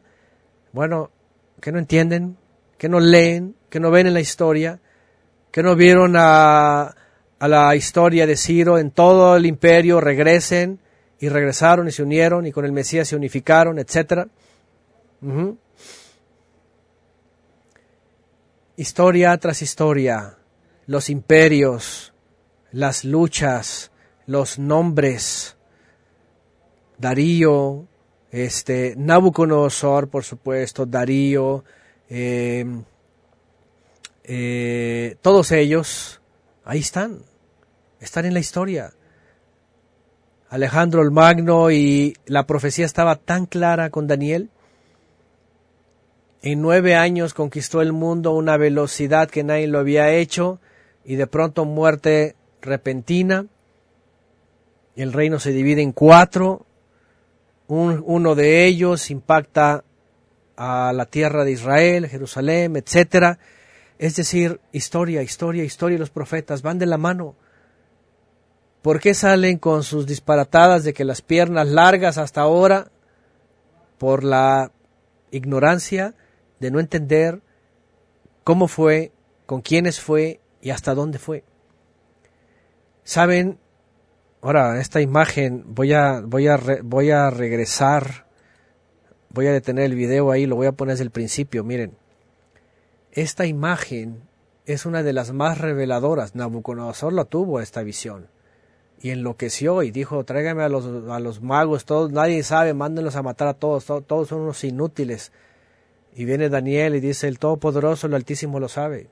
Ah, sí, Daniel, a ver, dime, ¿qué, qué, qué, qué cosa es esto? Oyes, la cabeza eres tú, pero después viene otro reino. Y luego viene otro. ¿Cómo es eso? Sí. Y luego viene un cuarto. Y así. Y en la época del cuarto va a venir una roca cortada no por mano de hombre y va a destruir toda la estatua. Este es el reino poderoso. Este es el reino enviado de los cielos, del Creador, que, que es indestructible. Miren la visión, y ahí está la roca. Ese es el Mesías. El Mesías vino a esta tierra, y cuando tú dices, esta roca vino, pues ya vino y empezó a destruir todo lo que estaba del pasado para implementar la obediencia al Creador para todo aquel que cree. Ah, no, pero vienen todos estos ignorantes, ¿verdad? Necios, zarrapastorosos de la religiosidad. Y como no les cuadra para ellos, agarran las piedras de la estatua y la hacen larguísimas, ponen una cosa deforme, así horripilante. Que porque, y eso lo dicen los cristianos en el dispensacionalismo, ¿eh? a mí me perdonan, pero son unos bárbaros. ¿Sí? ¿Por qué? Porque dicen ellos, es que no ha venido a esa roca es que no hay reino, es que no hay paz, hay guerra, y salen con los mismos argumentos judíos. Es que es en la segunda venida y todo así como que para unos cachetas y pa, pa, que no puedes despertar. ¿Qué no estás viendo que era en la época de esos reinos? Está Roma y cuando Roma empieza, ¿verdad? Esta mezcla entre otros pueblos porque empieza a crecer y después viene su decadencia, la decadencia es igual a el efecto de la roca porque se empieza a destruir todo. y estos bárbaros dicen que no, que, que, que, la estatua de Nabucodonosor, y le ponen unas piernotas así de dos mil años y dicen es que no ha llegado, imagínense, no ha llegado, ¿cómo que no ha llegado la roca, no ha caído? El problema es de que quieren ver un reino como el de las naciones, quieren ver cosas como de las naciones, cuando Yeshua dijo, mi reino no es de este mundo. Pero el reino se ha acercado, se ha acercado. Y yo me voy con mi padre, pero aquí yo la acerqué, ahora sométanse todos al padre, punto.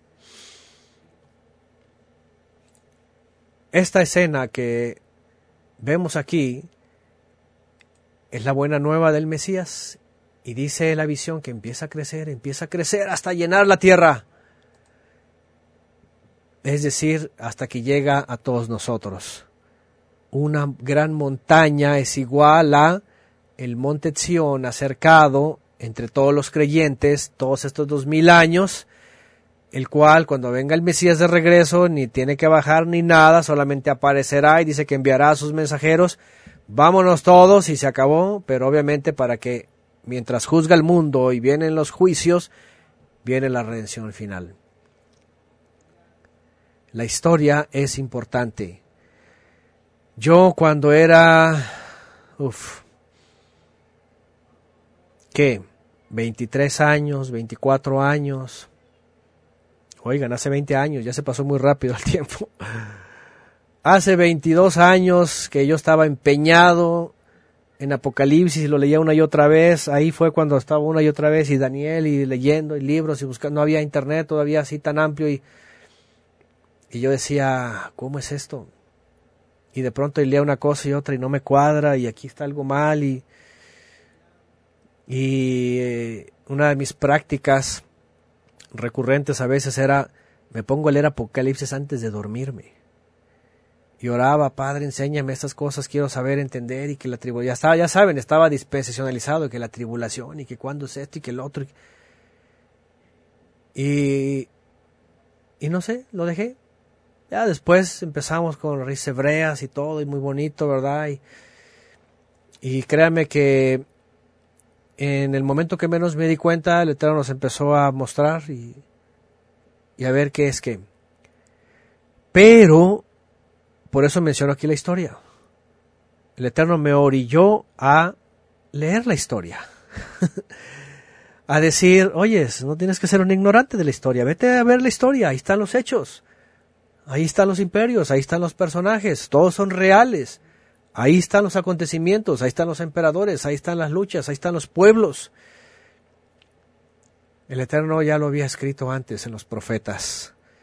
La historia es importante. ¿Para qué? Para que no salgan con sus disparatadas de una estatua con unas piernas tan largas de dos mil años que dicen que no ha llegado todavía el Mesías. Bueno, dicen que ya vino, pero es que no vino el rey Mesías, dicen ellos.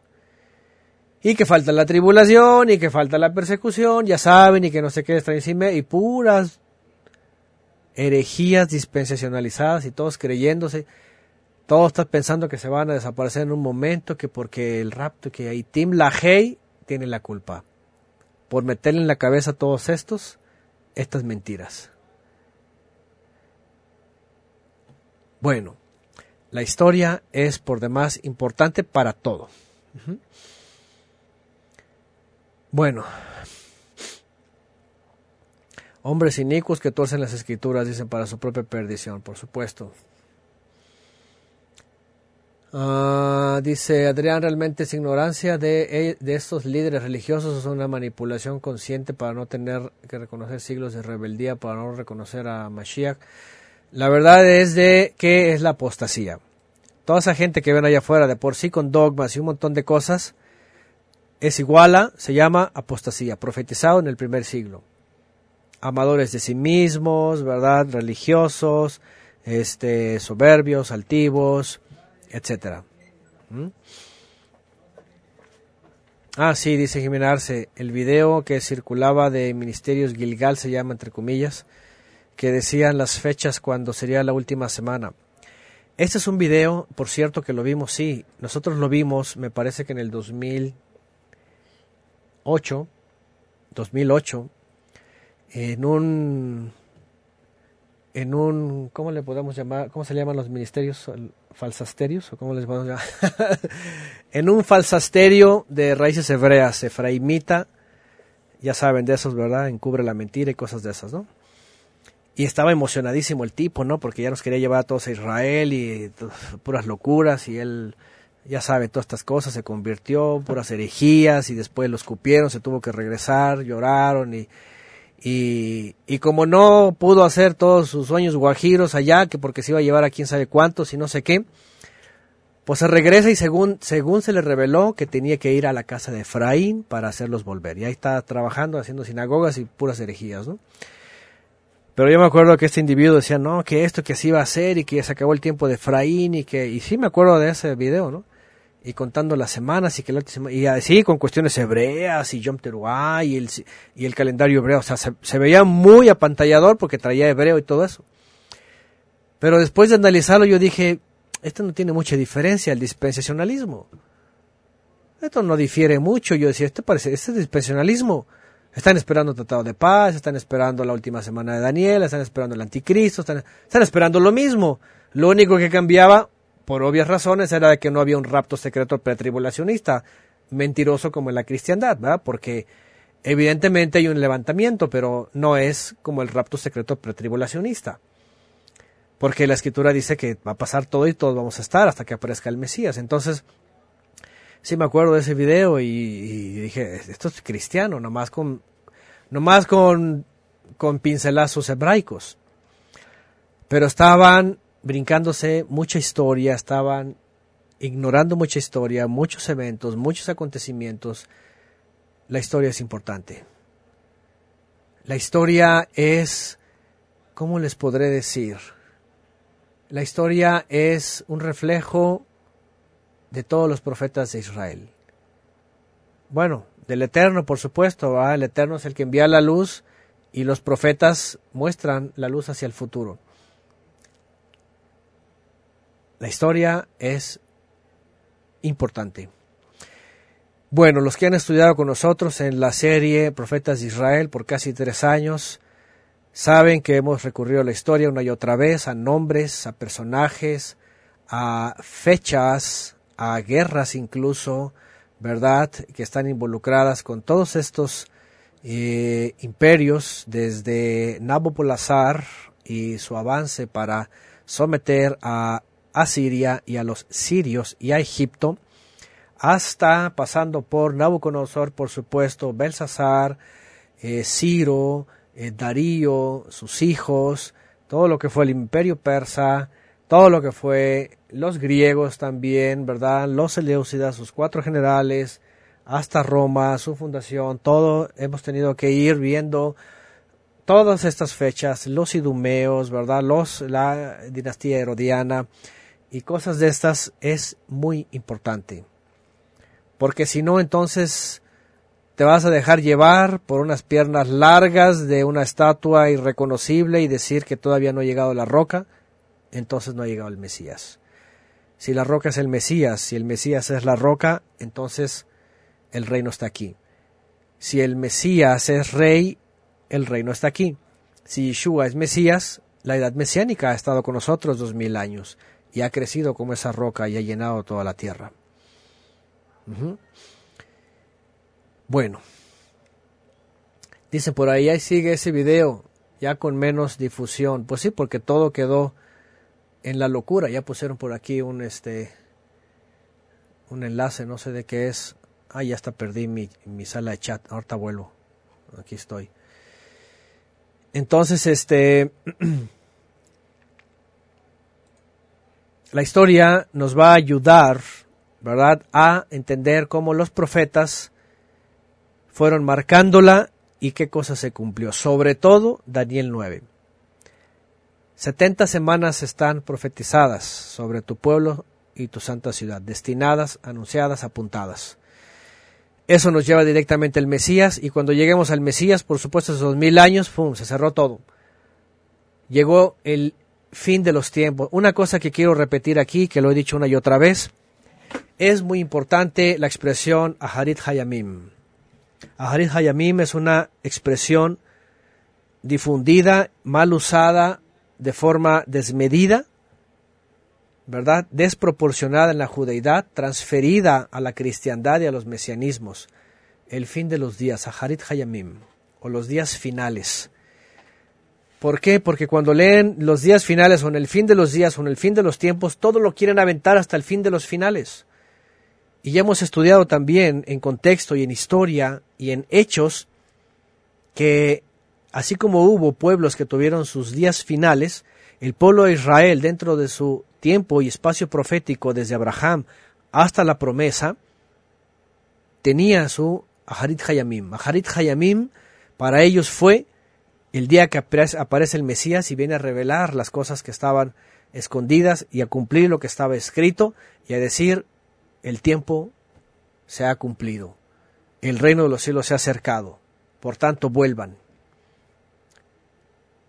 Y da la sentencia, y el que no, y vendrá calamidad, y este templo será destruido, y vendrá una gran tribulación, que también ya lo, veremos más adelante. Esa famosa gran tribulación que tiene a un montón de paranoicos distrayendo a otros ciegos, una, esperando una gran tribulación, y unos ya se quieren ir porque no quieren estar ni en una dificultad de tribulación, ya quieren escaparse de la puerta fácil. Y están otros que no, que, que la gran tribulación y el anticristo y todas estas cosas locas, lo siento, pero es una locura. ¿Sí? ¿Por qué? Porque lo que dijo Yeshua se cumplió también. Y está escrito también. Vendrá tribulación para este pueblo, dice, y destruirán el templo, y serán perseguidos, serán llevados, y por tanto cuando vean, huyan a las montañas. Y eso es lo que ocurrió con Shimón de Jerusalén, se los agarran en el año 64, 66, y les dice, aquí está lo que dijo el maestro, ya viene, ya está la, trifulca, ¿verdad? Judía, ya viene el, emperador, ya viene Tito y Fabio Espaciano, general e hijo. Vámonos, se van, cruzan el jardín y se van a las montañas a esconder. Y todo se cumple a la perfección, está escrito también. Bueno, Ah, lo que puso por ahí Wilmer es la gran tribulación, otra mentira del dispensionalismo. Bueno, historia. La historia es muy importante. Vamos con lo que sigue porque si no nos vamos a tardar muchísimo. Ay. A ver, permítame porque aquí ya me... ¿Dónde me quedé? Aquí. Siguiente. El tiempo profético. Bueno, ya me adelanté un poquito. El tiempo y el espacio profético. Antes de Noah, perdón, antes de, sí, antes de Noah, de Noé, todo circulaba en su contexto y en su entorno. Cuando viene Noé les dice, llegaron los últimos tiempos, aunque no lo leemos literalmente, básicamente les dijo, va a ocurrir esto, va a venir un diluvio y todos se burlaban, ja, ja, ja, ja, ja. Como que ya llegaron los tiempos finales, ¿verdad? Pues se acabó. Tuvieron un tiempo, viene un reseteo, básicamente. Noah es usado para regenerar la tierra y traer un nuevo linaje. Bueno, vienen ellos, vienen sus hijos, sus nietos, sus bisnietos, vienen todas las sociedades y la civilización desde Mesopotamia y se traza el tiempo para las naciones, pero se aparta a Abraham.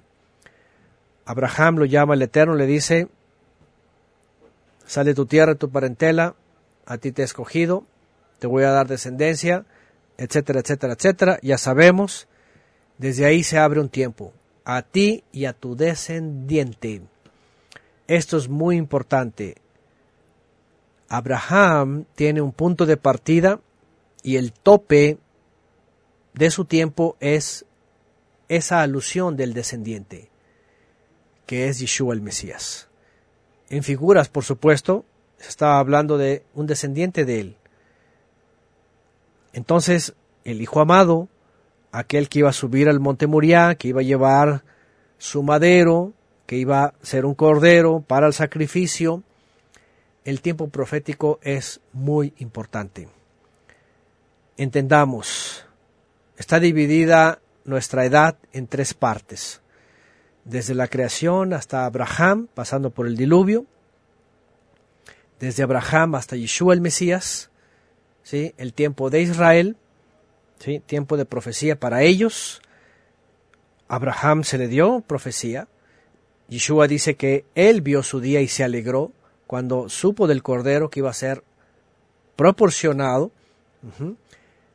Y de ahí viene la promesa, viene toda la descendencia, Abraham y Jacob, vienen, ya saben, las doce tribus, Egipto, la salida, etcétera, la tierra prometida, el pacto, ¿verdad? La fidelidad para ellos, etcétera, etcétera, etcétera, etcétera.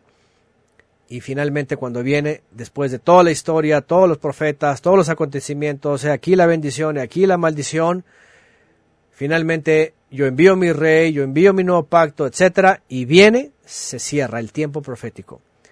Tiempo y espacio profético se cierra cuando viene el Mesías y además, él dice, era necesario que se cumpliera de mí, Lucas 24, 44, ya me corrigió aquí el hermano, ahí está, hay que cambiar ese texto. Era necesario que se cumpliera todo lo que está escrito en la Torah de Moisés, en los profetas y en los salmos acerca de mí. Ahí está. Y no solamente se cumplió, sino que además eh, el Mesías vino a destapar cosas que estaban ocultas.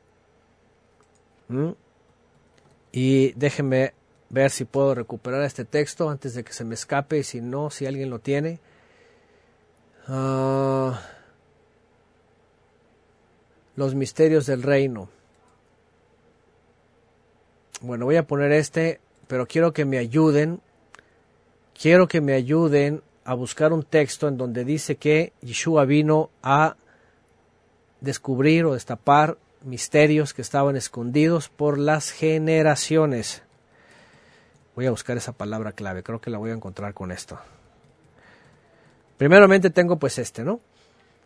Y él dijo, a ustedes les es dado a conocer los misterios. Ah, voy a, voy a poner el, perdón, voy a poner el isor aquí Miren lo que dice aquí. Sus discípulos le preguntaban diciendo, ¿qué significa esta parábola? Ahora, cuando hablaba por parábolas era para ocultarle la verdad a muchos, para que pensaran y preguntaran. Bueno, los únicos que preguntaban sobre la parábola sembrador, por ejemplo, eran sus discípulos. Y ellos dijeron, oye, explícanos, ¿qué significa? Y le dice él a ellos, a ustedes les es dado a conocer los misterios del reino del Todopoderoso. Vean los misterios del reino, o sea, el reino sí vino, sí vino. ¿Por qué? Porque vino el rey. ¿Y cómo es el reino? No es como el de este mundo, es como el eterno quiere. Él busca servidores que le sirvan espíritu en verdad. El momento que vuelvan a Él, Él pone mandamientos en su mente y en su corazón, y entonces ya están apartados, consagrados y son ministros. Así que esto es muy importante. Cuando hablamos del tiempo profético, hablamos de todo lo que estaba profetizado.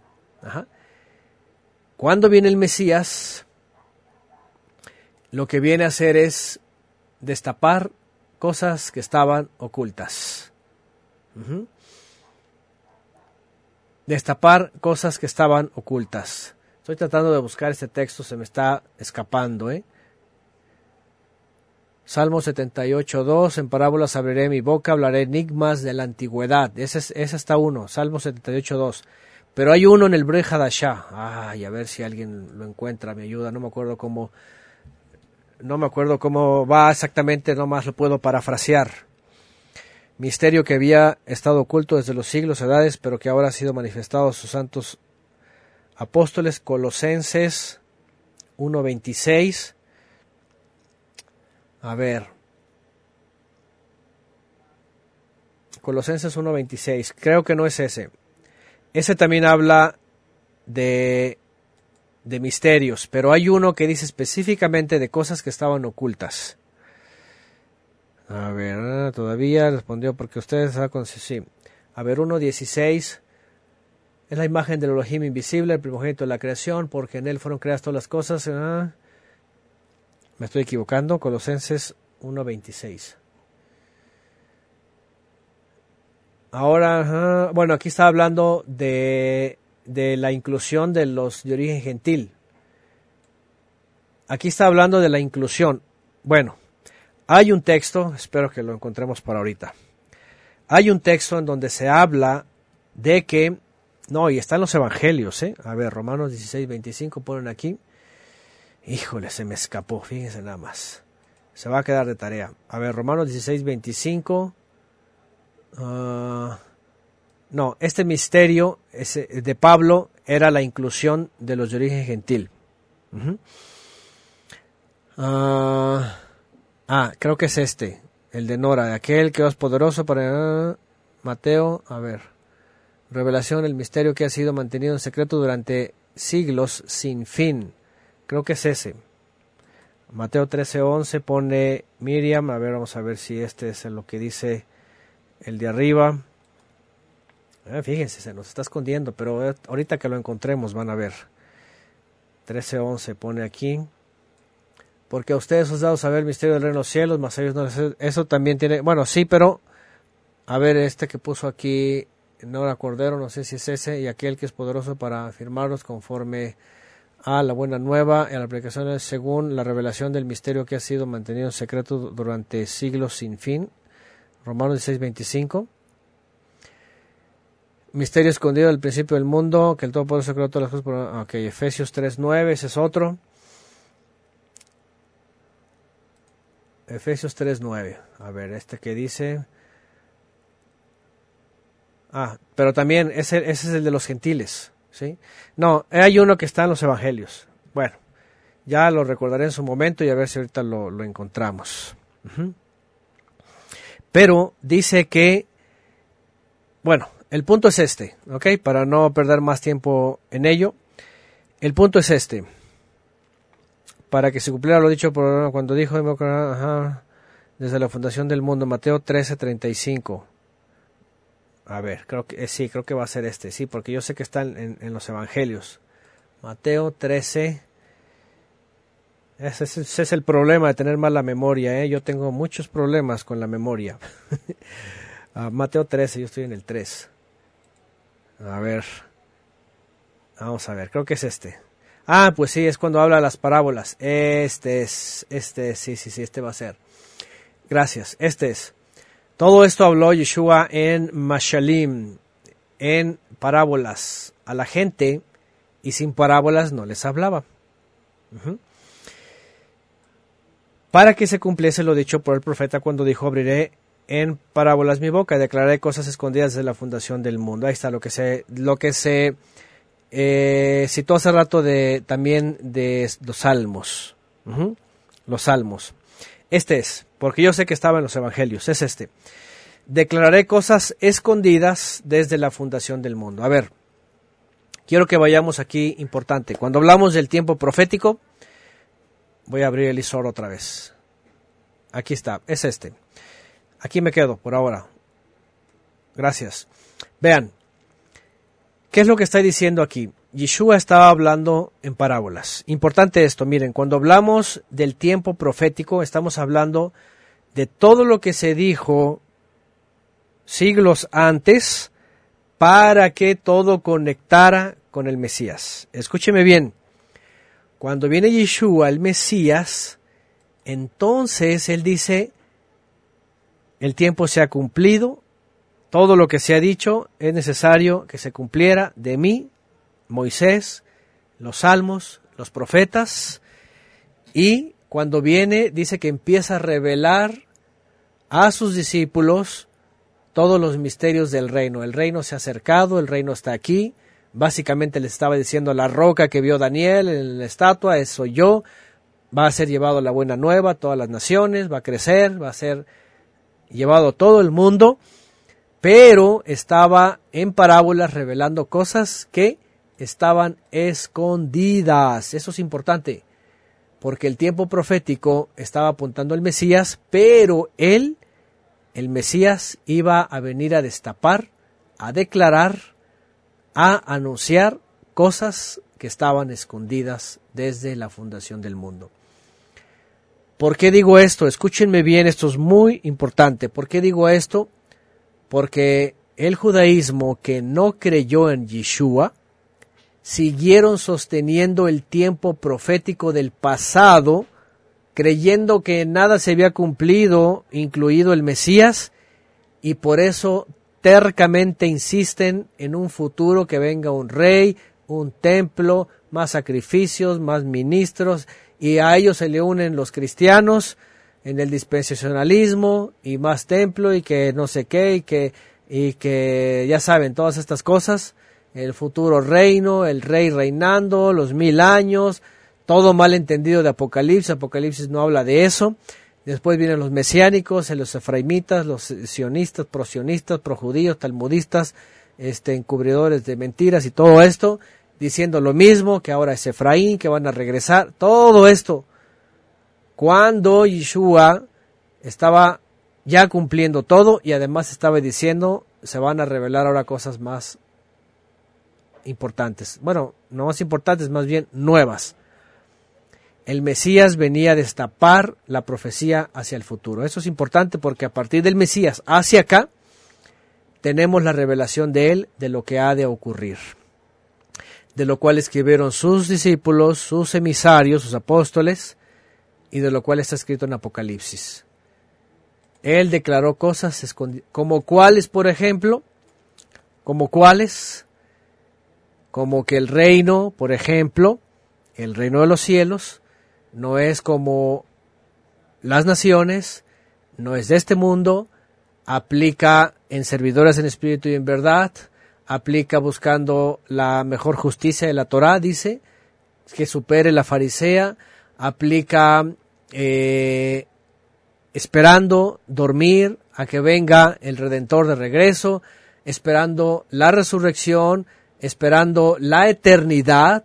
¿sí? Una de las cosas que yo he mencionado es, sí, Yeshua habla de un levantamiento, habla de sacarnos de este sistema caído, pero no es un rapto secreto pretribulacionista, ni son cosas, eh, ¿verdad?, de Tim LaHaye, ni, ni, ni rabinismo, ni talmudismo, ni dispensacionalismo, ni Tim LaHaye, ni nada de eso, ¿sí?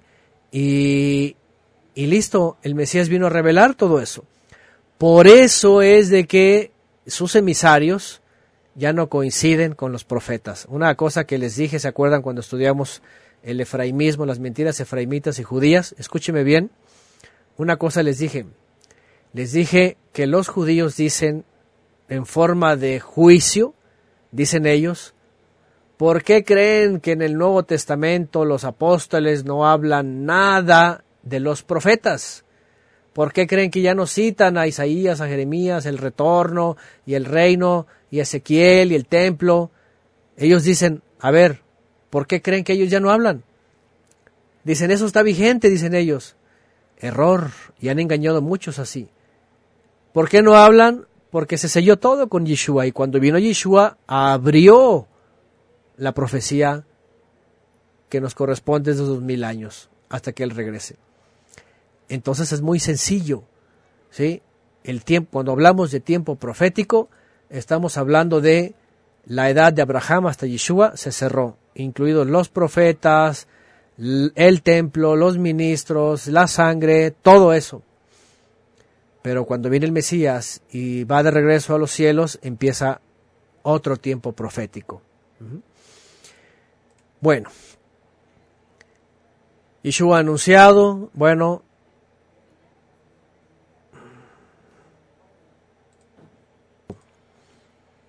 ya está.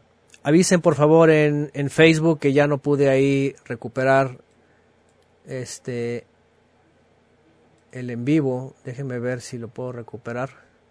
Ahorita que me avisen en Facebook. Sí, hubo un corte así extraño. Ah, sí, sí lo pude recuperar en Facebook, creo. Ahí estamos ya otra vez. Bueno, eh, espero que no interfiera en YouTube y se quede, se quede completo. Gracias, gracias. Ya estamos terminando. Bueno, Yeshua anunciado es lo que estoy diciendo, ¿verdad? Yeshua fue anunciado. Ahora déjenme decirles algo ya, con eso estamos cerrando. Esto es lo más hermoso que les he repetido una y otra vez. Lo siento por los ateos, lo siento por los incrédulos y los que no entienden, los que no conocen historia, nada. Pero la Biblia milagrosamente, impresionantemente, desde que se tiene registro cuando se habla, ¿verdad? Hasta en alegorías, la simiente de la mujer y todo eso. Uf, está hablando ya el Mesías anunciado. Con Abraham se habla el hijo amado, el que lleva el madero, el monte Moriah. Con Moisés se habla, con el cordero perfecto, el cordero de pesa, con Ajarón. Se habla del Mesías todo el tiempo anunciado. ¿sí? Básicamente los profetas de Israel lo único que vienen a hacer simplemente es, ya viene. Ya viene, ya viene el rey, ya viene el reino, ya viene la restauración, ya viene todo. Daniel es impresionante. Daniel, todas esas cosas que vio y preguntaba y alguna de esas dice que, que le dicen, anda Daniel, anda Daniel, tú ve a dormir porque todavía faltará. Pobre Daniel, y eso que Daniel vivió como 110 años y estuvo, estuvo desde Jerusalén, el sitio y la destrucción, uf, pasando por el imperio babilónico, llegando al imperio medo-persa, conoció a Ciro, conoció a Darío. Impresionante, pero Daniel no le alcanzó el tiempo. Daniel le dice, le dice el Eterno, anda Daniel, ve y duerme, porque esto es todavía para mucho tiempo. A Daniel sí se le dijo de las 70 semanas que todavía faltaría tiempo. Bueno, Yeshua fue anunciado y era el propósito de los profetas. Y bueno, para que se cumpliera lo escrito. Esto es definitivo. Y aquí está otra vez Lucas 24, 44. Era necesario que todo lo que está escrito en la Torá de Moisés, imagínense nada más, desde el recuento de la historia con Isaac, hasta el Cordero de Pesaj. Estamos cerca de Pesaj. Vamos a llegar otra vez al, memorial, al recordatorio, a este mandamiento precioso, los elementos. Ahí está nuestro Cordero. Vamos a, probar su sabor, como con la hierba amarga, la matzá, cómo nos anuncia, ¿verdad? Cómo ah, es impresionante. Moisés escribió del Mesías, pero está entre líneas.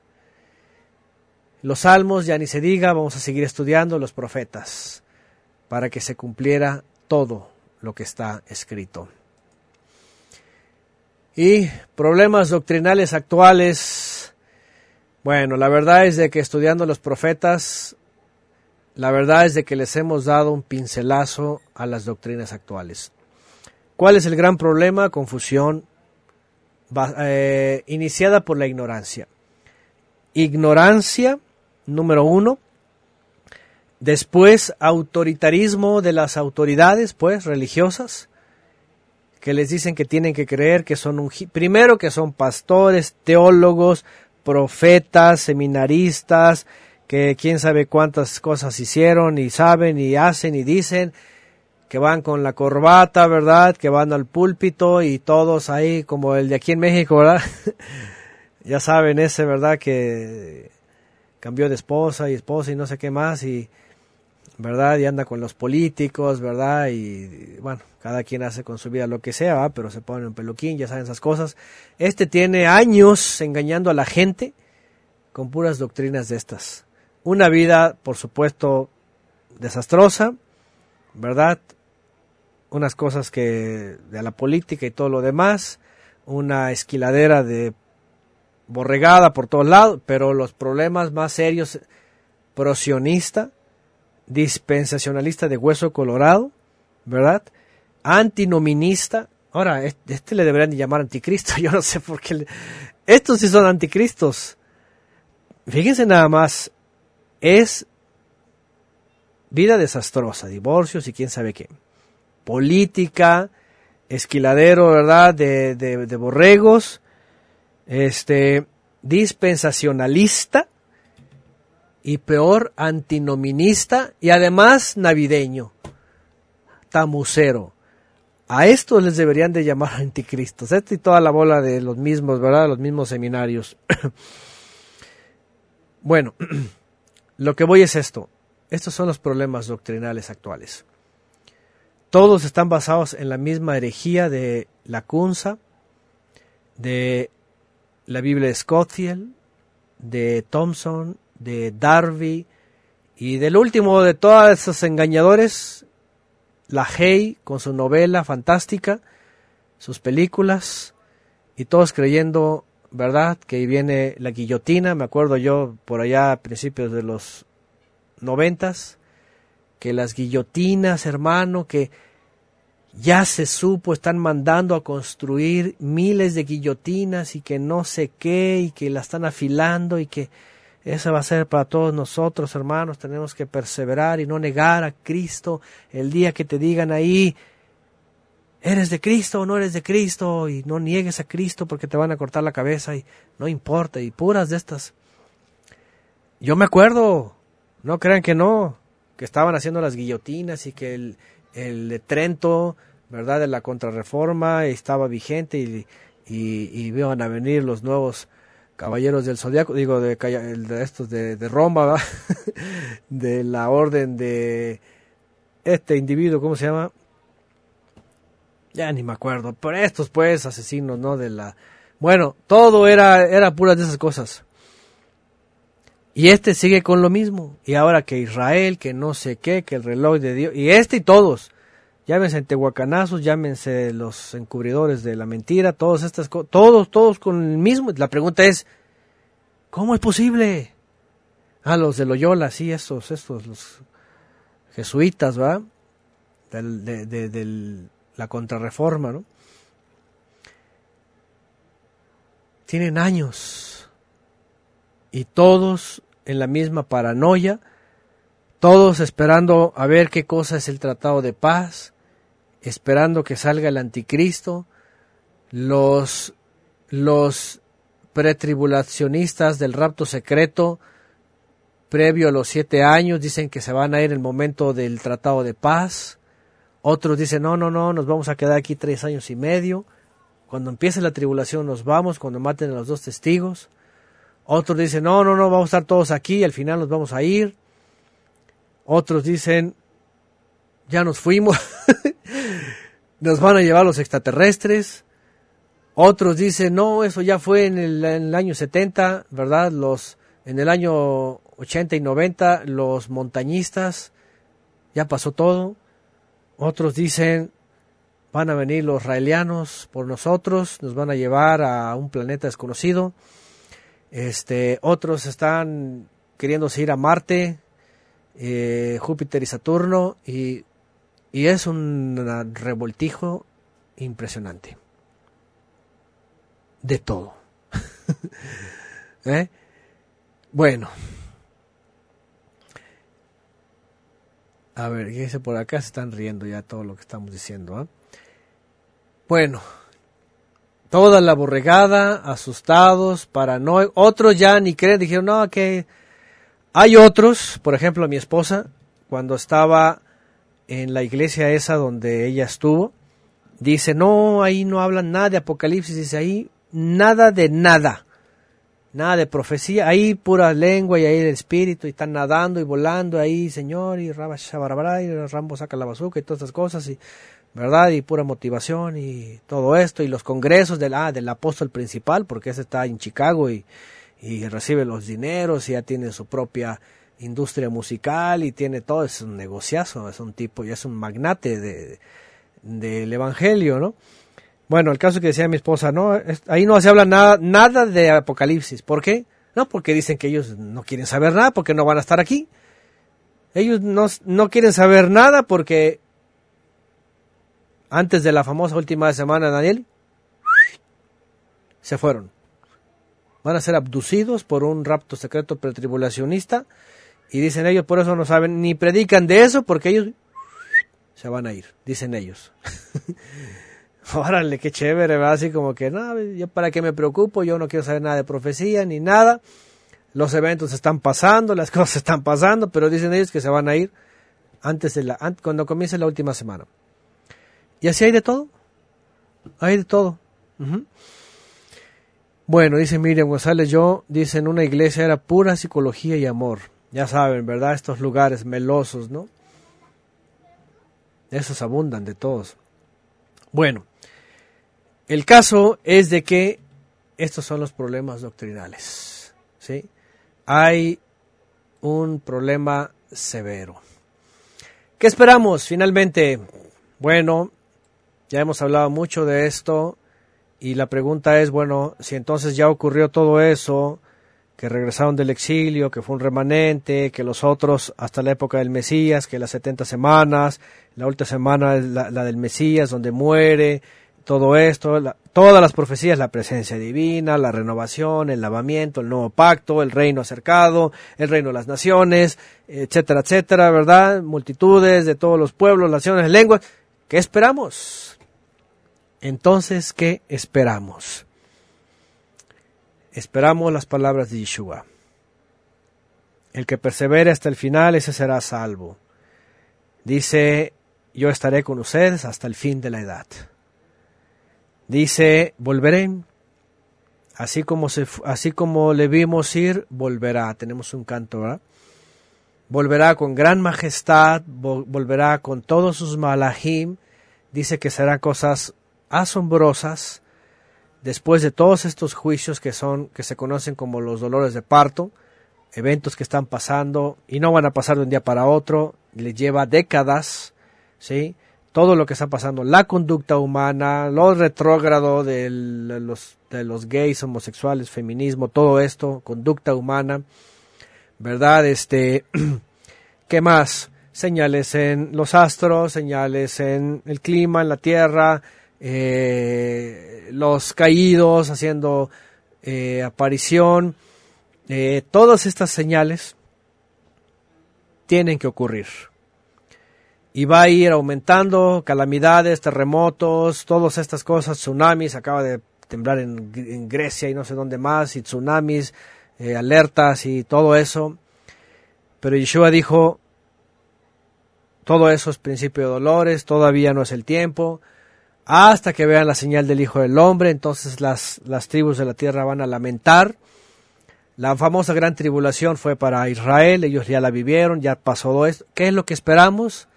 Esperamos los juicios que están viniendo y los que se van a hacer más severos. Nadie se va a escapar a ningún lado, nadie se va a ir con ningún Cristo cósmico, a ninguna relación marital cósmica de nada. esas son puras herejías gnósticas, místicas, metafísica. Nada que nueva era, nada de judaísmo en el futuro, nada. Yeshua dijo, volveré, enviaré a mis Ahora vean esto, tiene que aparecer.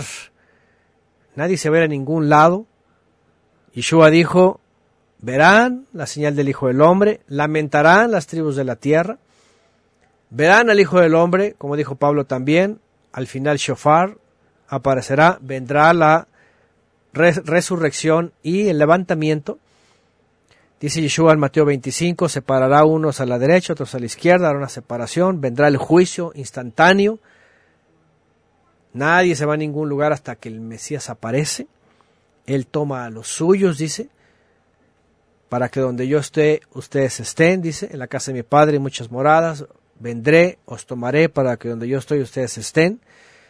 Mateo 25 además dice que en ese momento que haga la separación y tome a los suyos para sí, en ese momento viene el juicio a todo el pecado, a todos los pecadores, transgresores, ahí donde muchos dirán, Señor, Señor, en tu nombre fuimos, hicimos, ¿verdad? Cantamos, alabamos, convertimos a los leones, fuimos a África, fuimos a Australia, fuimos a, la nieve, al, polo sur, al polo no, fui a todo, hablé muchas lenguas, hice activismo y hice esto, el otro, y te prediqué, y desde joven me entregué mi vida, va a decir, yo no sé quién eres. Si no, si no has tenido la observancia de los mandamientos, como dice, él lo dice él, en aquel día me dirán muchos, Señor, señores, hicimos todo esto. Nací en cuna cristiana, Señor, Señor. Va a decir, no te conozco, aparte de mí, inicuo. A nomo, sin ley. Lo siento, es lo que dice, eso es lo que dice el Evangelio en palabras de Yeshua. Y les va a decir a los que se dicen que son muy, muy, que ya la tienen, que ya la hicieron, que toda su vida, que desde jóvenes, que no sé qué, entregadísimos, y no se han dado cuenta que son puros activistas en religiones, en sectas, denominaciones, bajo pastores humanos, terrenales, fraudulentos todos, engañadores, robadores de diezmos, etc. ¿Qué esperamos?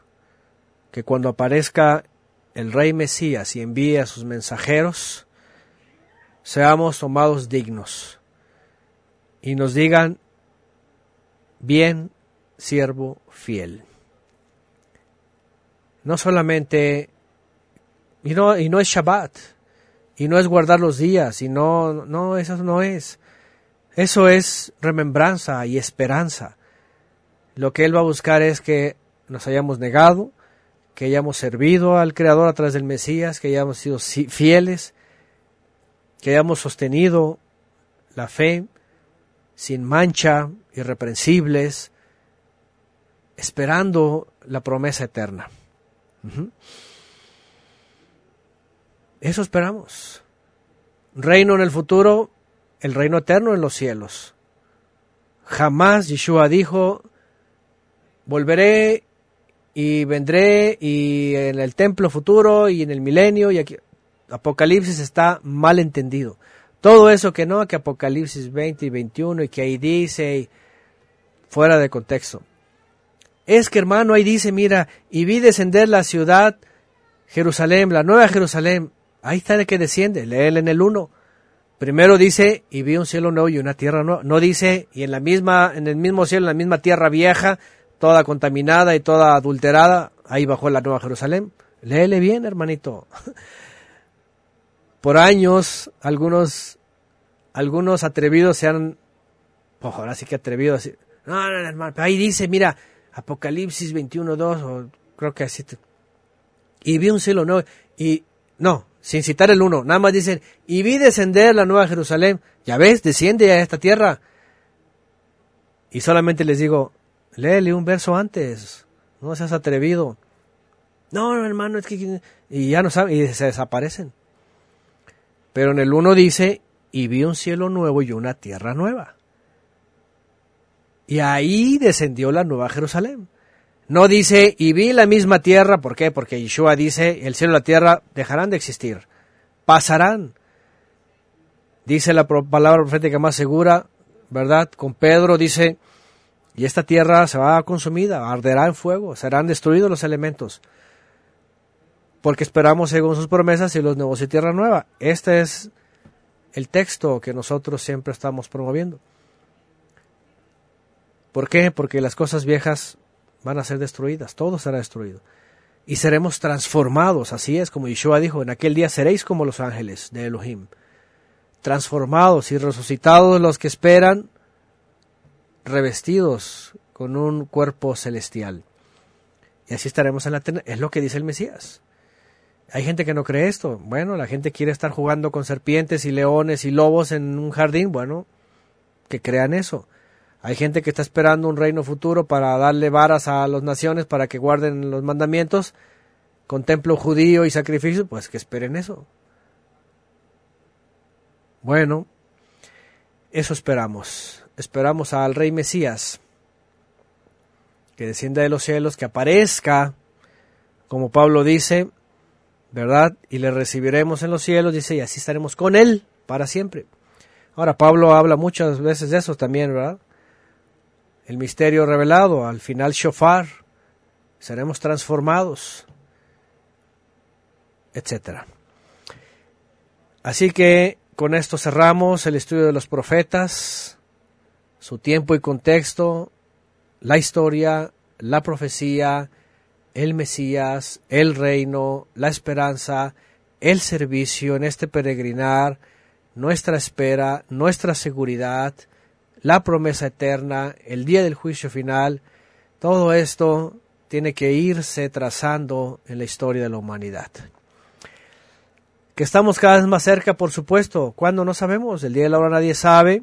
Solamente el Padre sabe cuándo le va a decir a su Hijo, es tiempo. Ni siquiera el Mesías sabe. El Mesías solamente está en espera cuando el Padre diga, es ahora pero cuando pase el mundo se va a estremecer. Las almas van a saber que es, que es verdad todo. Y bueno, que quede esperando que no solo nos refuerce a nosotros todo el estudio que hemos tenido, espero que haya personas que lo lleguen a escuchar y les sea luz para sus vidas y tengan una esperanza más del Mesías, o solamente el Mesías, y no de las religiones y los inventos del mundo. Muy bien, pues estamos cerrando este tiempo. Gracias por participar. Hubo ahí muchos comentarios, ya no pude leer todos. Nos quedamos con esta imagen que pues nos hizo ver sobre todo la historia la soberanía del Todopoderoso, aquí sí el Todopoderoso, la historia relatada desde antes y la venida del Mesías. Con esta imagen nos quedamos. La venida del Mesías, la roca que vino a traer el reino y hacerlo acercado o cerca de nosotros. Bueno, pues ahí está. Gracias a los que nos acompañaron estos casi tres años en toda la serie Profetas de Israel. Eh, y que pues hemos aprendido juntos, estudiado y analizado. Y bueno, al final ver la, el propósito principal, que es el Mesías, y aprender de las cosas que Él vino a revelarnos. Bueno.